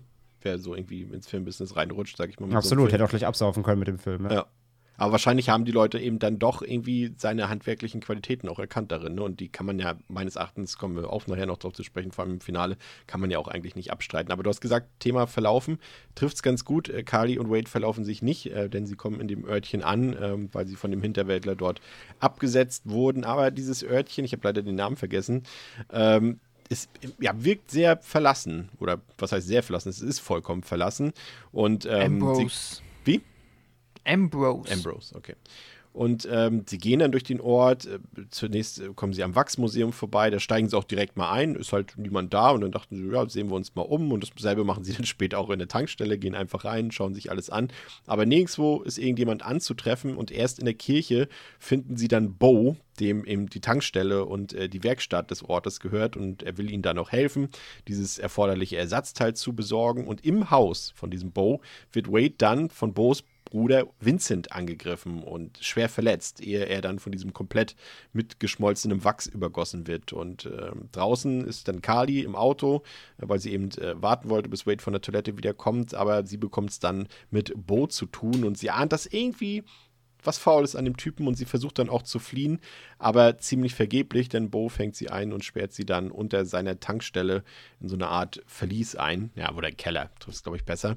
Und ähm, Paige, Nick, Dalton und Blake, die sind dann auch schon wieder auf dem Rückweg zum Campingplatz. Die wollten ja eigentlich zu dem Footballspiel fahren, aber sie haben gemerkt, dass sie das nicht mehr pünktlich erreichen würden, weil sie in einem ziemlich langen Stau stehen, ähm, der dieses pünktliche Erreichen verhindert hätte. Und deswegen sind sie schon wieder auf dem Rückweg. Und Dalton und Nick ähm, wollen sich dann auch auf die Suche machen nach Carly und Wade, weil sie von den beiden dann auch nichts mehr gehört haben, während Blake und Paige für ein kleines nennen wir es mal Techtelmechtel zurückbleiben. Und Nick kommt dann irgendwann an der Tankstelle an und trifft dann auch auf diesen besagten Bo, was ähm, Carly, die im Keller ja eingesperrt ist, mitbekommt und sie macht dann auch auf sich aufmerksam und äh, Nick kämpft dann gegen Bo, kann diesen aber überwältigen und schafft es dann irgendwie seine Schwester zu befreien. Ähm, die beiden geht es also gut. Dalton trifft es dagegen nicht so gut. Der ist währenddessen in dieses Wachsmuseum gegangen und trifft dort auf den, in Anführungszeichen, eingewachsenen Wade und äh, wird dann schließlich selbst auch von Vincent entdeckt und ziemlich brutal getötet. Und Pascal, kommen wir erstmal zu diesem, zu dieser Ortschaft. Ambrose, hast du gesagt, heißt sie, ne? Ja. Ja. Genau. Ist ja auch ein sehr interessanter Ort irgendwie. Ne? Also ich kann zumindest habe ich rausgefunden, dass es, dass es ein Set ist und was irgendwie auch Mhm. logisch ist, wenn man sich das so anguckt. Das wurde irgendwie in zehn Wochen erbaut und das Vorbild war wohl eine, ähm, ein Ort in, in Eritrea, äh, der von den Italienern während des Zweiten Weltkriegs aufgebaut wurde und er hat ja so eine leicht, ja, so, so ein mediterranes Flair hat irgendwie dieser Ort auch, finde ich. Äh, sieht irgendwie so als Kulisse für den Film irgendwie ziemlich cool aus, muss ich gestehen. So ein bisschen Geisterstadtmäßig ja auch. Ne? Äh, wir bekommen jetzt nicht super krass viel davon zu sehen, aber irgendwie hat das für mich komplett funktioniert. Äh, auch wenn natürlich so, ja, als, als, als äh, Carly und Wade dort ankommen, ich muss sagen, ich wäre da gleich ein bisschen misstrauisch gewesen, wenn ich den Ort gesehen hätte. und sie empuppen oder sie vermuten da eher noch einen vertrauenswürdigen Ort dahinter. Alles ist hier völlig normal. Das vielleicht nicht unbedingt, aber so als Kulisse ziemlich cool, ne? Ja, also ich finde, es sieht ein bisschen settig aus. Also es sieht schon, das sieht man, erkennt man schon. Das ist auf jeden Fall alles ein bisschen, ja, offensichtlich äh, dann von der Filmcrew hochgezogen wurde, finde ich. Und nicht wirklich ein Ort Ort ist. Aber dafür dann halt auch kreativ und nett designt. Also es gefällt mir gut. Ich mag, wie das, ähm, ja, dieses leicht entrückte Kleinstadt-Flair, dass du halt schon, wie du sagst, du hast das direkt von Anfang an das Gefühl, auch als äh, zuschauende Person, dass hier definitiv ganz viel im Argen ist. Ähm, Und auch wie du sagst, unsere Hauptfiguren interessanterweise nicht, aber ja, sind da scheinbar ein bisschen die Naivlinge. Aber ähm, nö, finde ich als Setting per se auch erstmal cool. Vor allem auch, wenn sie dann zum Wachsmuseum gehen. Das ist, Gebäude sieht halt von außen schon, es sieht ein bisschen drüber aus, so ein bisschen. Sieht aus wie Scientology-Zentrale irgendwie. Ja, genau, ja, ja. Also wirkt so nicht wie etwas, was hier reingehört, aber wird einem dann ja offensichtlich auch als ähm, ehemalige Touristenattraktion verkauft, die den Ort überhaupt wahrscheinlich ja auf die Karte gesetzt hat und ja, Leben da reingebracht hat. Ich muss sagen, ich, ich kann mich gar nicht entscheiden, was mehr nach Scientology-Zentrale aussieht, das House of Wax oder die Kirche, in die sie da noch reingehen. Das sieht doch beides ein bisschen weird aus. Aber ich Und mochte auch außerdem hast du gerade quasi indirekt einen guten Gag gemacht, denn der Ort ist ja nicht auf der Karte, das ist ja der Gag im Film am Ende. Ja, genau. Stimmt, Das ja, stimmt. Genau. Ähm, doch hier auch in der Stadt auch wieder so ein paar kleine Details drin. Ich weiß nicht, ob euch das aufgefallen ist. Da äh, ist ja auch so ein Kino dort, also was wahrscheinlich nicht mehr bespielt wird, seit vielen Jahren offenbar auch nicht mehr, weil dort eben noch der Film äh, äh, Whatever Happened to Baby Jane läuft von Robert Aldrich. Und das ist halt auch kein Zufall. Ich habe den Film zwar nicht gesehen, aber ich dachte so, okay, das wird jetzt kein Zufall sein, dass genau dieser Film dort läuft und habe nochmal nachgeguckt. Und ähm, das ist äh, wohl auch eine ziemlich interessante Geschichte über zwei Zwillingsschwestern. Also thematisch haben sie den Film dort nicht ohne Grund ausgewählt. Ähm, aber das House of Wax, André, welches sich ja, äh, wie sagt die Jugend heutzutage, literally als House of Wax entpuppt, das fand ich ehrlich gesagt ziemlich cool. Ne? Das ist einfach so, wirklich einfach aus Wachs besteht und Aus auch Wachs besteht, ja, ja. ja, und, und, und auch so das Interieur des Hauses sieht auch super cool aus irgendwie und auch da so kleine Sachen drin, die natürlich wieder obvious, aber äh, die Anspielung auf den 53er-Film, dass natürlich eine der Bösewichte Vincent heißt, eben mit der Vincent Price Namensanspielung und so, gerade so dieses Entdecken dort fand ich irgendwie ziemlich cool und dieser Hunde-Gag oder dieser Hunde-Jumpscare, muss ich sagen, der zieht bei mir jedes Mal. Also Mhm, die zwei absolut. Male, als ich ihn geguckt habe. Nee, auf jeden Fall. Also das, das ganze Setting dieses House of Wax, ähm, das ist schon ganz cool. Also ich meine, es ist jetzt keine große Überraschung. Sie kommen da an, er fasst die Wand an. Er ist echt aus Wachs, was, aus Wachs gemacht. Wow. Ähm, aber klar, es ist cool. Und natürlich, wenn sie dann reingehen, so ein bisschen rumgucken, du siehst die ganzen Wachsfiguren und denkst schon so, hm, was läuft hier? Und die so, keinerlei Verdacht, rennen da rum, voll cool. Ähm, ja, denken einfach, einfach wirklich, es ist halt ein Museum einfach. Und man als Zuschauer ja schon ahnt, so, ah, da stimmt irgendwas nicht. Ähm, nee, aber es ist ein cooles Setpiece, definitiv. Äh, auch mit dieser, einfach dieser großen Schrift am, am Haus, wie so das Ja. Hollywood-Sign irgendwie, also so House of Wax. Und äh, ja, das ist schon, schon cool. Und ja, der Jumpscare ist tatsächlich ganz, ganz effektiv, finde ich auch. Das ist einer der, der besseren, weil er auch wirklich unverhofft kommt. Äh, Aber so ein Haus auf Wax kannst du auch nicht überall hinbauen, ne? Glaube ich. Also jetzt so, wo es ein bisschen, wenn es in Texas Darf könnte, halt nicht es, glaube ich, zu nicht heiß werden, genau. Ich wollte gerade sagen, wenn das so in, dem, in, diese, in dieser Kleinstadt, wo der aktuelle Texas Chainsaw Massacre spielt, äh, ich glaube, da wird das nicht lange Bestand haben, das Ganze. Aber auch ein bisschen weird irgendwie, ne? wie sich unsere Figuren so verhalten, Pascal, ne? auch, dass sie einfach kackenfrech einbrechen, ne? in dem Museum. Ja, ist keiner da, okay, dann machen wir, machen wir jetzt mal Hausrecht für uns so und in der Tankstelle ja auch, ne? Die latschen da einfach. Ich, ich glaube, das wird, der, der Bo macht ja, glaube ich, auch sogar noch einen Gag drüber, glaube ich, dass sie einfach Ja. überall einsteigen. Ähm, deswegen konnte ich es wieder verzeihen, aber es war irgendwie ein bisschen seltsam, wie die beiden sich da verhalten, irgendwie. Aber Ja, eh. Also, dass sie halt auch durch diese. Es ist schon ein bisschen, man darf da nicht so viel drüber nachdenken, dass sie auch durch die Geisterstadt laufen und halt denen so überhaupt gar nicht auffällt, dass halt hier ähm, niemand ist, außer die fünf Leute in der Kirche, die sich nicht bewegen und halt Ja. Bo. Ähm, ja, das ist schon schräg. Und dass sie überall reingehen, ist auch, weil ja, also ist jetzt wahrscheinlich haben da nicht die Intention des Films, aber eigentlich ein ganz netter Metagag, dass sie sich halt wirklich wie in einem Museum aufführen. Also die tun so, als wäre quasi diese Stadt nur hier, damit die beiden ähm, sich da umgucken können und jeden Winkel ja quasi auf links drehen können. ja, fand ich auch. Aber André, du hast ja vorhin auch schon gesagt, ne, die Inszenierung des Films ist, ist schon nicht verkehrt. Ne? Also ich habe nochmal nachgeguckt, der Kameramann, das ist auch der, der irgendwie, glaube ich, Fast and Furious irgendwie 4, 5, 6, 7, 8, 9, 10 äh, äh, gedreht hat oder drehen wird. Ähm, ist ja auch immer ein großer Hollywood-Blockbuster und sowas. Also man sieht hier schon, da waren ein paar Leute dran, die zumindest doch ihr, ihr, ihr Fach sehr verstehen und ich finde auch, wie sie diese Ortschaft äh, Ambrose dort in Szene setzen, das sieht halt einfach auch gut aus. Ne? Die Kameraeinstellungen sind irgendwie gut gewählt und es hat irgendwie eine ziemlich gute Atmosphäre, muss ich gestehen. Also ich muss sagen, das haben sie wirklich gut gemacht. Also sowohl, wie wir am Anfang gesagt haben, so die Szenen im Wald, aber eben auch dort die Szene in der Stadt oder eben im House of Wax selbst. Also das sieht irgendwie alles gut aus. Und das ist eben eine Sache, weil wir hatten ja, was Pascal vorhin auch schon gesagt hat, normalerweise sehen ja gerade viele 2000er-Filme eher so aus wie das Intro, was wir hier hatten, ne? mit Sepia und, und Farbbilden, Coloring und so weiter. Aber der Rest des Films, gut, ne?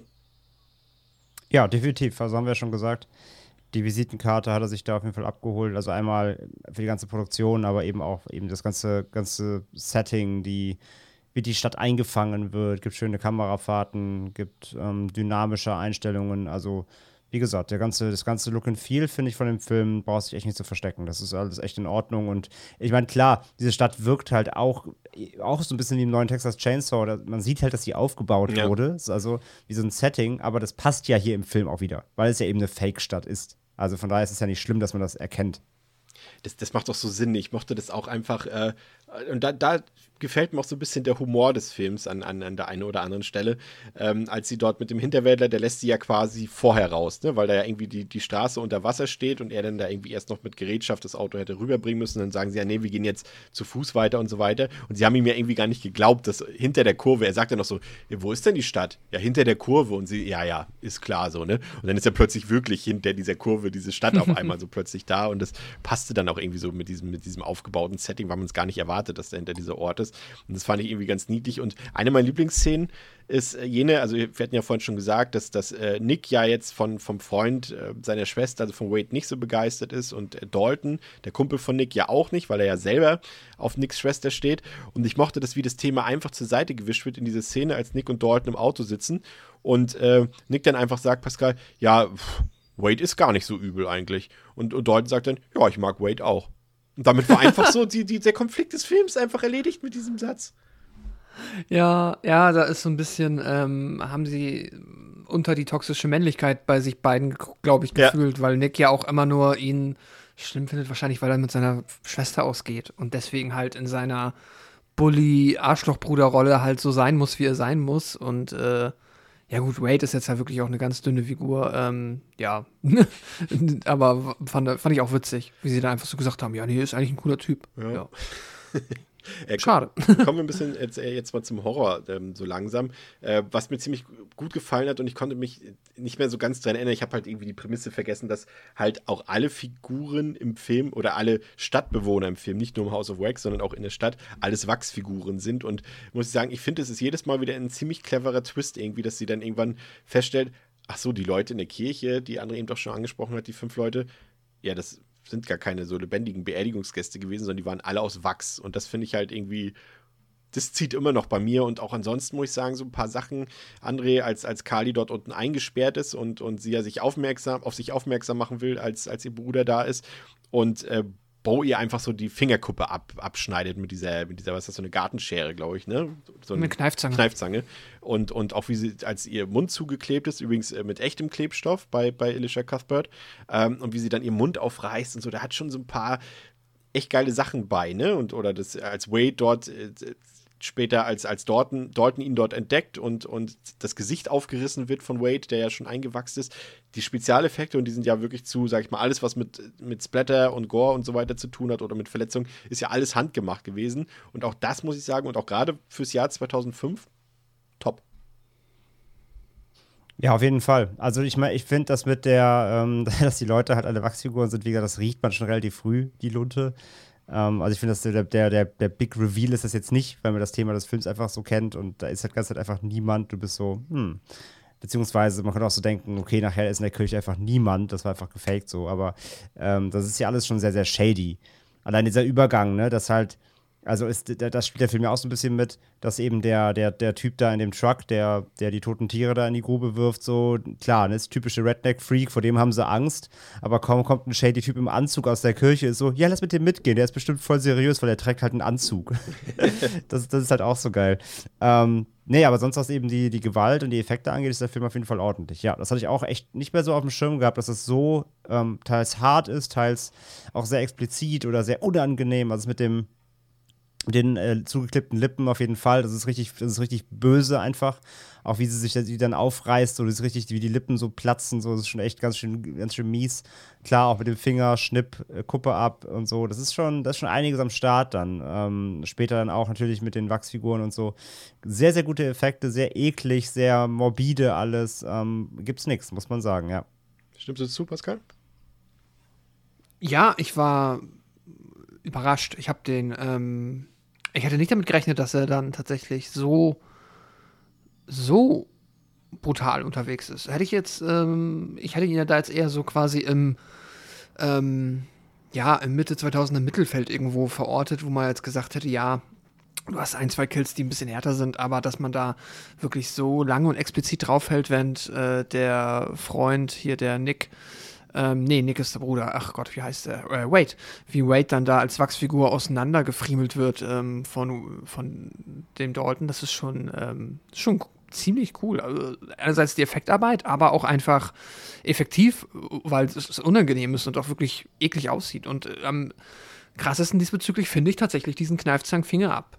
Ähm, Move, weil der auch so aus Nichts kommt. Der ist so geil trocken inszeniert einfach so, weil auch ähm, der Bow in vergleichsweise mh, ja, es ist äh, so dieses, diese coole Bösewichtsatmo dabei aus oder diese, dieses Charisma ausstrahlt, dass er halt mit der einen Gehirnhälfte gefühlt halt den Typ da weg verargumentiert, warum ähm, die, seine Schwester halt hier nicht gerade ist. Und dann ähm, andererseits mal eben, ach, fuck, ein Finger und zack, weg ist er. Ähm, das schon nicht ohne. Das ist äh, ordentlich grausam und mit guten Effekten, ja, knüppelhart. Mochte ich sehr. Ja, mir hat auch die Enthauptung auch ganz gut gefallen von Dalton da mit der oh ja. Heckenschere, die war auch nicht schlecht, aber auch so auch einfach das, wie, wie, wie äh, Wade dort, dort ein eingewachsen wird, so und, und das ist ja auch so eine, so eine Horrorvorstellung, ne? Er, er lebt ja quasi noch, also was heißt quasi, er lebt ja noch und ist, ist komplett mit Wachs überzogen und diese Szene einfach, wo Dalton ihn entdeckt und er dann so noch seine Augen bewegt, das ist halt auch so eine Albtraumvorstellung, mm. ne? Also das spielt der Film auch sehr gut mit, finde ich. Ja. Ja, also wie diese ganze Wachsnummer, wie glaubwürdig das ist, sollte man vielleicht auch nicht zu viel drüber nachdenken, aber so als äh, Idee, dass sowas sein kann, ist es ja auf jeden Fall eine sehr, sehr unangenehme Vorstellung. Ja, und ähm, nicht nur Nick und Carly, sondern auch alle und vielleicht auch manche ein bisschen später, André, so wie ich, erfahren dann, dass alle Menschen in dem Ort außer Bo und Vincent lediglich Wachsfiguren sind.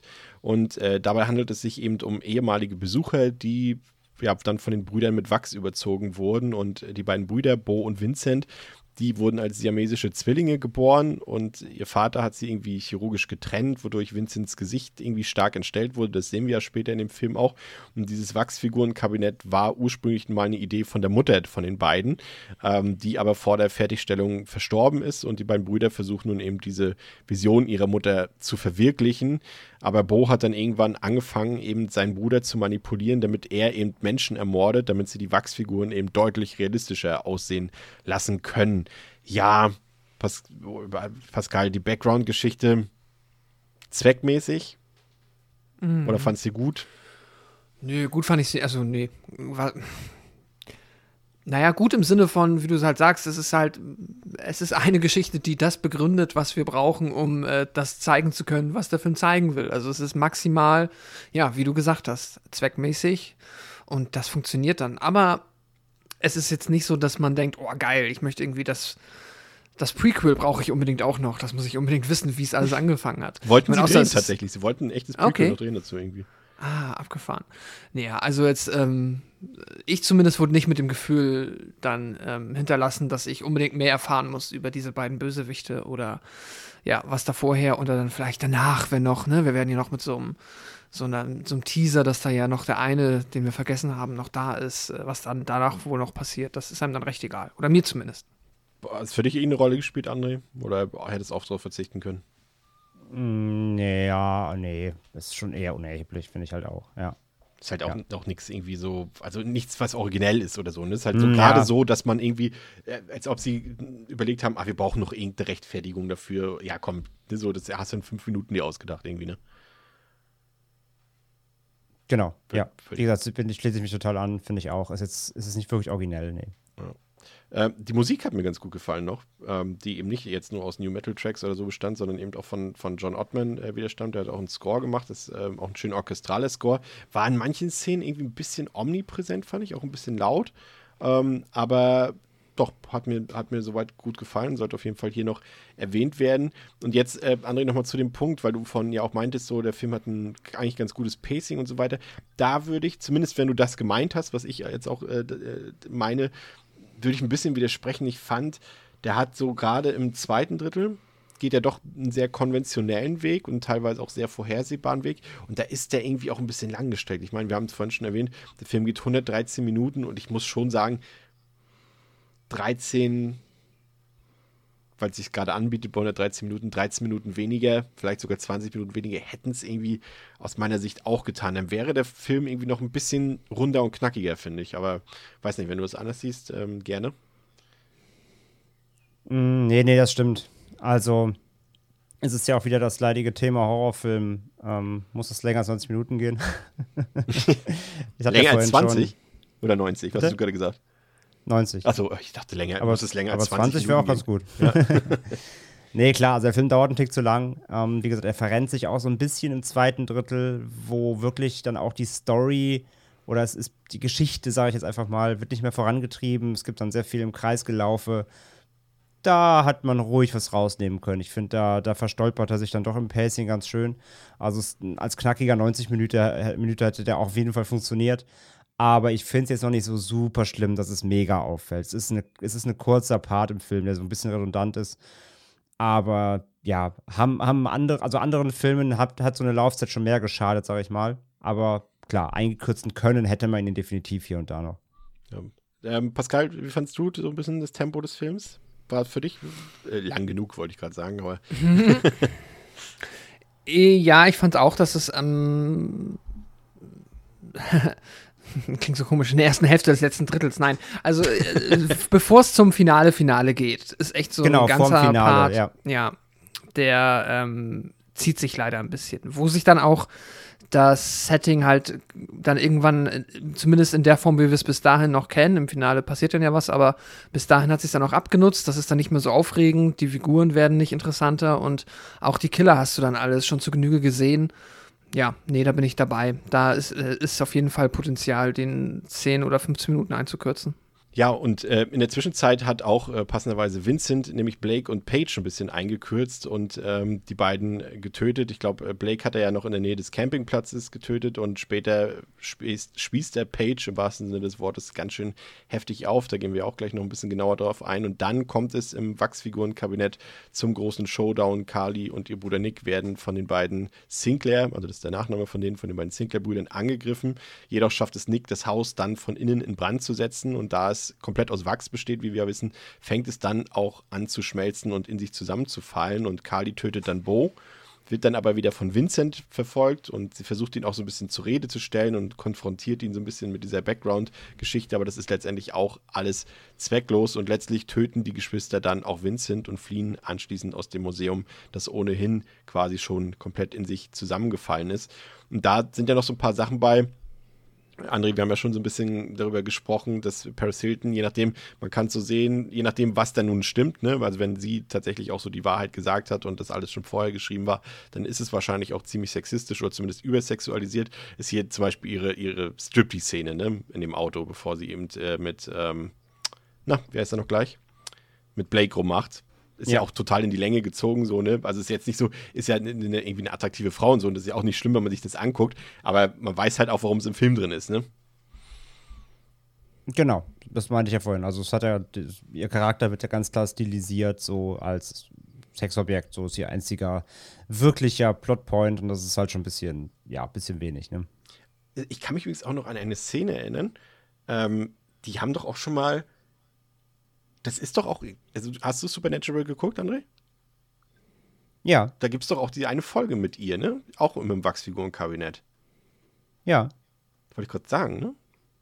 It's mit Paris Hilton? Mit Paris so. Hilton, ja, genau. Und mit Jared Padalecki, ja. Stimmt, die haben doch dann eine Folge drüber gemacht quasi. Und äh, ist doch sogar, ich glaube, da war sogar auch irgendwie noch ein paar, ein paar Sprüche mit drin, die dann auch auf House of Wax anspielen, glaube ich, auf den Film und auf die Qualität des Films. Irgendwie war mir, irgendwie kommt mir das jetzt irgendwie gerade in den Sinn. Ja, ja. Aber der Kill von ihr, Pascal, vielleicht gehen wir auf den ein, äh, muss ich sagen. Und, und allein dafür muss man ja Credits zollen, auch wenn sie wahrscheinlich jetzt letztendlich nicht so viel für, für kann, weil es ja letztendlich ja auch äh, einfach nur eine, eine, wie sagt man, eine na, eine Nachbildung von ihr ist. Ach so, ja. Die dort diesen Holzpfahl in den Schädel bekommt, aber sie sorgt für den besten Kill des Films. Finde ich. Ja, Doch, der ist schon, der ist gut, der ist cool. Vor allem auf den freust du dich ja auch. Aber gut, wenn der Film schon ähm, offensichtlich auch ein bisschen drumherum gestrickt ist, mit diesem Film als, äh, Unique, Sell als Unique Selling Point zu werben, dann muss er auch was ähm, hermachen. Und das tut er. Ich finde es gut. Also ich ähm, habe ja eben auch schon mal, ich habe am Anfang gesagt, ich mag auch diesen kleinen Moment dann davor, wenn sie halt flieht, wenn sie läuft, wenn wir so diesen kleinen Paris Hilton Go Scream Queen Moment haben. Ähm, finde ich auch charmant, wie sie auch schon im Zelt da dann ausrastet. Es ist, äh, ja, komplett. Äh, diese ganze Szene finde ich eigentlich richtig, richtig gut. Ich mag sogar auch, ähm, ne, es ist, der Striptease ist da, weil er da ist und offensichtlich den Erotikmoment des Films liefern soll. Ganz subjektive Einschätzung natürlich, ne, kann man erstmal doof finden. Ist vielleicht auch irgendwie doof, wenn ich es mir jetzt halt aber rein für den Zweck angucke, funktioniert das für mich auch. Finde ich dann eigentlich eine ganz coole Szene, die dann in einem tollen Kill endet. Und, und, man muss auch, Chad Michael Murray läuft auch äh, ziemlich lang oberkörperfrei, glaube ich, durch den Film, zumindest für ein paar Minuten. Die beiden hatten übrigens eine Affäre beim Dreh des Films. Jetzt mal ein bisschen Hollywood-Gossip. Äh, und das, obwohl äh, Paris Hilton zu dem Zeitpunkt noch mit Backstreet Boy Nick Carter zusammen war. Ne? Also muss man. Oh. Ja, ja. Wie kriegen sie alle? Ja, äh, was mir aber noch aufgefallen ist, äh, Pascal, ist eben und das fand ich super weird. Wir haben ja ursprünglich eigentlich Carly, die mit ihrem Freund Wade dort durch den Ort läuft. Und man denkt ja irgendwie auch, das sind die beiden Hauptfiguren so ein bisschen. Und das sind vielleicht die, die Final Boy und Final Girl irgendwie, die am Ende vielleicht überleben könnten. So ging es mir zumindest. Aber die haben halt null Chemie zueinander, ne? Ähm, und als sie dann aber, und, und Wade stirbt ja dann und dann läuft Carly ja mit ihrem Bruder Nick durch die Gegend. Und das ist super weird, finde ich, die Atmo zwischen den beiden, weil ich finde, Chad Michael Murray und Alicia Cuthbert die wirken eher wie ein Pärchen als wie Geschwister in dem Film. Und das ist super weird, finde ich. Auch weil sie auch ganz oft so ganz dicht aneinander stehen und er sich so an sie ranbeugt und sowas. Ich fand das super weird irgendwie. Also sie haben zum einen die bessere Chemie, mhm. finde ich, als, als Figuren zusammen. Das ist ja gut, aber sie wirken halt wie ein Paar und nicht wie Geschwister. Also. Ja, dieses Geschwisterding ist eh, also das fühlt sich sehr also ja, nee, finde ich, hast du komplett recht. Ich mag auch diese, ähm, es wird, wirkt sehr aufgesetzt und gespielt, diese Pärchendynamik, die sich am Anfang zeigt, wenn sie halt diesen Ort erkundschaften und dann auch immer diese sehr, ja, schon recht peinlichen Dialoge miteinander führen, die dann halt auch so halb gut geschauspielert sind, wie er halt immer wieder irgendwie super eifersüchtig ist und sie, ähm, ja, sich dann da ein bisschen mit ihm kabbelt. Das ist eh, äh, bin ich bei dir, die, Atmo äh, die, die, die, ähm, die Chemie stimmt da nicht. Und wenn man es später vergisst oder wenn du irgendwie, mh, hm, ich sag mal so, wenn du jetzt jemandem nur die letzten 30 Minuten des Films zeigst und ich glaube, da wird nicht, vielleicht nicht nochmal explizit erwähnt, dass sie Geschwister sind, tun wir mal so, das wäre so, und du zeigst es jemandem, dann würden die allermeisten wahrscheinlich denken, ah, das ist das Pärchen, das am Ende irgendwie versucht zusammen zu überleben. Ja, bin ich bei dir. Ja, und André, der Showdown, ist schon, ja, kleines wäre ja schon fast untertrieben, schon ein ziemliches Highlight, ne? Dort, als dann dort das Feuer ausbricht, dort in dem House of Wax und alles schmilzt irgendwie und es sieht irgendwie cool aus. Also ich finde es, ja, ist vielleicht ein bisschen übertrieben, aber ehrlich gesagt finde ich es sogar ziemlich spektakulär. Und ähm, da ist auch irgendwie so, was ich vorhin schon meinte, so viel Gefühl bei, auch für, für Atmosphäre und, und für die Details, so wie dort alles in sich zusammenfällt. Und auch so dieses Bett, auf dem Alicia Cuthbert dort ist, ne, das haben sie ja mit, mit Erdnussbutter gemacht, anstelle von Wachs. Und ich finde, das sieht alles so schön griffig aus. Ne? So, da merkt man eben handgemachte Effekte oder handgemachte Kulissen und so weiter. Das sieht immer besser aus. Wir, wir wiederholen uns da natürlich an dieser Stelle, weil wir das irgendwie gefühlt bei jedem Film hier sagen oder bei jedem guten Horrorfilm. Aber es funktioniert halt einfach wieder. Ne? Und wie gesagt, ich finde Showdown, muss ich sagen, bin ja eigentlich nicht so der Showdown-Fan bei Horrorfilmen, aber den fand ich ziemlich klasse hier.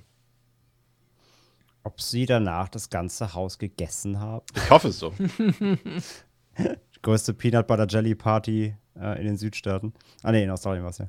Ähm, ja, absolut. Ich bin auch großer Fan vom, vom Finale. Also überhaupt erstmal, wie sie sich durch, durch das Haus durchkämpfen, erstmal eben mit den, mit den beiden äh, Brüdern, mit den äh, Bösen.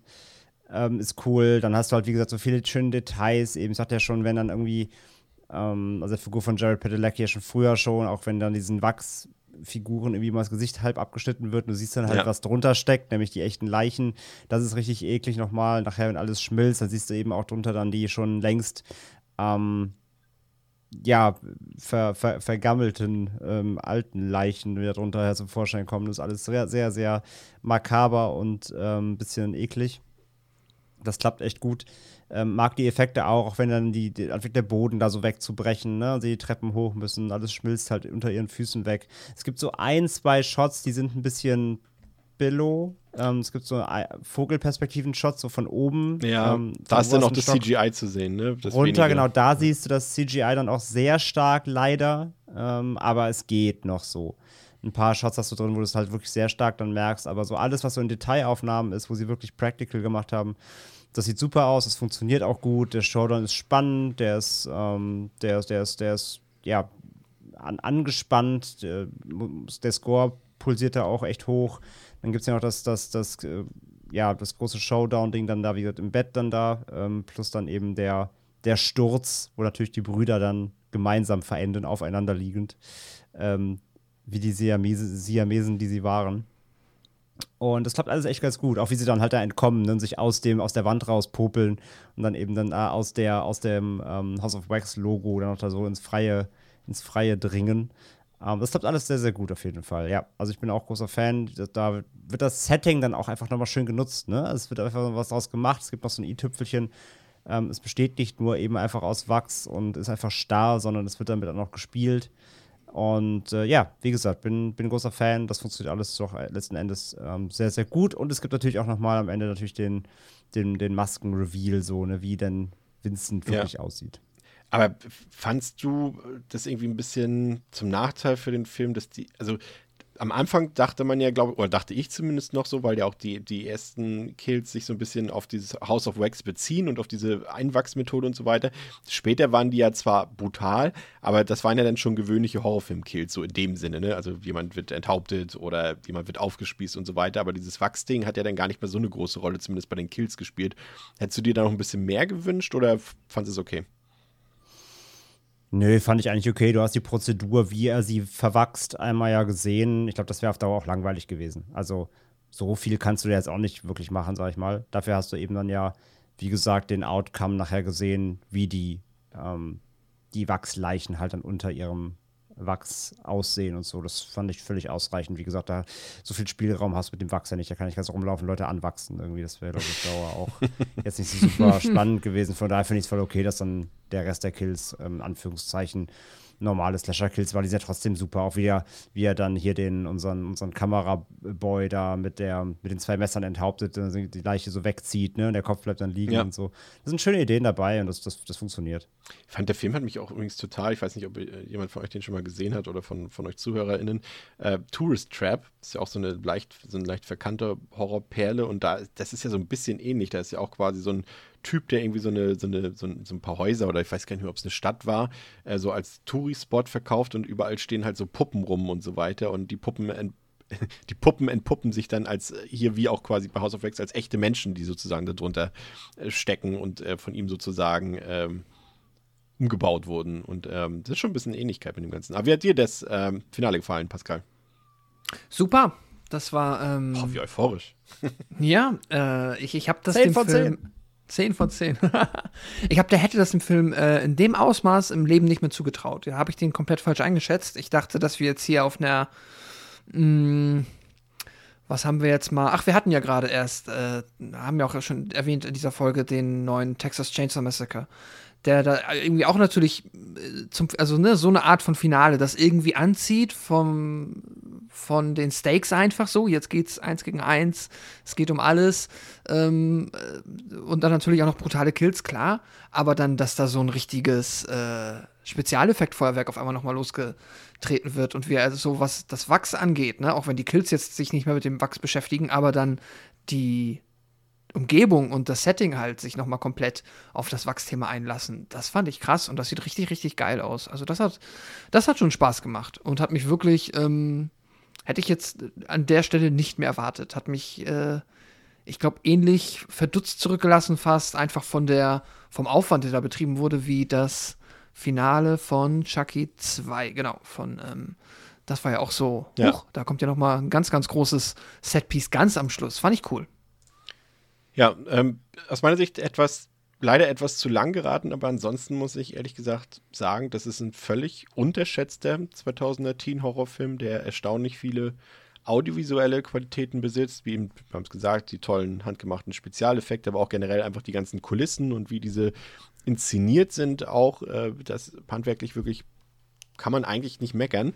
Ähm, dazu gibt es ein paar überraschend gute Härten, also schöne Kills, muss ich sagen. Auch schön getrickst, wie gesagt.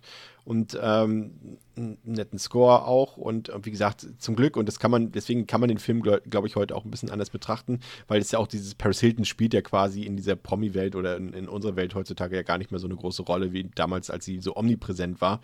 Ähm, und, und deswegen spielt dieses Bashing von ihr und ihrer Person heutzutage auch keine Rolle mehr. Und, äh, und deswegen kann man den Film, glaube ich, einfach auch ein bisschen anders betrachten. Und letztendlich ist der Film eigentlich ganz gut besetzt. Das sind alles äh, ambitionierte, oder damals zumindest noch ambitionierte JungdarstellerInnen gewesen oder SeriendarstellerInnen. Und das funktioniert hier für den Film. Das ist mindestens zweckmäßig. Und erzählerisch hat der Film auch ein paar nette Kniffe zu bieten. Auch wenn so diese eigentlichen Hintergrundhandlungen und diese Background-Geschichte jetzt vielleicht nicht so wahnsinnig originell ist. Und wie gesagt, im zweiten Drittel hat er ein paar Längen drin. Ähm, das hätte man kurzweiliger gestalten können, aber dafür entschädigt dann der Showdown wieder, der echt klasse ist. Und da muss ich jetzt endlich sagen, dass House of Wax seinem damaligen Ruf aus meiner heutigen Sicht zumindest in keiner Weise gerecht wird, im positiven Sinne. Und ich bin froh, dass der Film zumindest teilweise, wenn man so auf Letterbox guckt und so weiter, deutlich positiver aufgenommen wird als damals. Und von mir dreieinhalb von fünf. Positiv überrascht, Pascal. Ja, und ähm, das war ich auch. Weil ich hatte jetzt auch tatsächlich, ich habe den Film immer so abgespeichert, als äh, da ist noch dieser eine äh, 2000er Horrorfilm mit, es ist es halt, wenn man das dann als erstes Mal gehört hat, mit Paris Hilton. Und ich habe mir da jetzt eher äh, einfach was, ja, wesentlich weniger Gehaltvolles drunter vorgestellt, als was dieser Film mir dann geboten hat. Das hat nämlich tatsächlich auch mir ziemlich gut Spaß gemacht und muss sagen, gerade im Kontext seiner Zeit, finde ich, der sticht der Film ja wirklich positiv heraus, was diesen doch sehr simplen Teen-Slasher-Horror angeht, der dann da nochmal äh, links und rechts produziert wurde. Und ich hatte mit den ja, mit der ganzen Idee um dieses Wachsmuseum drumherum eine Menge Spaß, mochte die Kills, mochte wie konsequent der Film ist, wie unangenehm hart er stellenweise einem, ähm, ja, da die Kills um die Ohren schmeißt. Damit hätte ich auch eben nicht gerechnet. Und über Paris Hilton haben wir schon gesprochen. Ich finde halt auch eigentlich eher, dass sie äh, erstmal das, was sie im Film machen soll, eins zu eins um, also perfekt ausfüllt. Und dann jetzt im Nachhinein eher die Tatsache, dass sie da drin ist, macht den Film eher noch ein bisschen kurios interessanter für mich. So dann ist das halt eher fast noch ein Bonbon. Da ist dann halt auch Paris Hilton, weil die kennt man halt sonst immer nur von woanders. Dann fühlt sich witzig an, sie hier zu sehen. Keine Ahnung, ich hatte damit meinen Spaß. Und ähm, ja, bin am Ende auch bei dreieinhalb von fünf Sternen und fand ihn richtig stark. André, stimmst du uns zu? Nee, vollkommener Dreck. Eins von fünf. ähm, nee, ist halt, äh, wie Pascal gerade sagt, guter Punkt so. Es ist so ein Film, den hat man immer abgespeichert, irgendwie gefühlt jeder hat ihn mal gesehen aber danach auch nie wieder. Und man weiß eigentlich gar nicht mehr so richtig, warum. Und ich glaube, hätten wir ihn jetzt nicht besprochen, hätte ich den, glaube ich, auch die nächsten 20 Jahre nicht mehr geguckt. Einfach darum. Und daher bin ich froh, dass wir ihn jetzt nochmal besprochen haben, weil eben retrospektiv jetzt eben auffällt, dass man dem Film vielleicht damals einfach Unrecht getan hat und ihn einfach falsch abgespeichert hat, dass er aufgrund, ich möchte das jetzt nicht als auf Paris, Paris Hilton nur schieben, aber irgendwie die ganze Vermarktung und wie er dann rezipiert wurde, auch von anderen, irgendwie gehört er halt in diese 2000er Billo-Horror-Riege und einmal sehen und vergessen irgendwie. Und das tut dem, also es tut dem Film Unrecht. Es ist wirklich ein sehr, sehr, sehr solider, vielleicht sogar ein bisschen mehr als solider ähm, Horror-Slasher, der gerade in der ersten Hälfte wirklich komplett gut paced, der minütlich irgendwie vorankommt. Es passiert immer was, ja, angefangen von diesem mysteriösen Truck, der das Camp irgendwie ausleuchtet, hat mich fast ein bisschen an Wolf Creek erinnert am Anfang ähm, bis dann eben hin in diese seltsame Geisterstadt. Da passiert halt ständig irgendwie was und du hast viele Tropes, du hast ein bisschen Backwood drin. Ähm, aber es geht immer voran. Es gibt immer irgendwie eine Geschichte, auch wenn die jetzt natürlich nicht, nicht ja, ist auch recht dünn so, aber sie wird irgendwie spannend und interessant erzählt, weil du halt ständig dann wieder auch Location-Wechsel hast.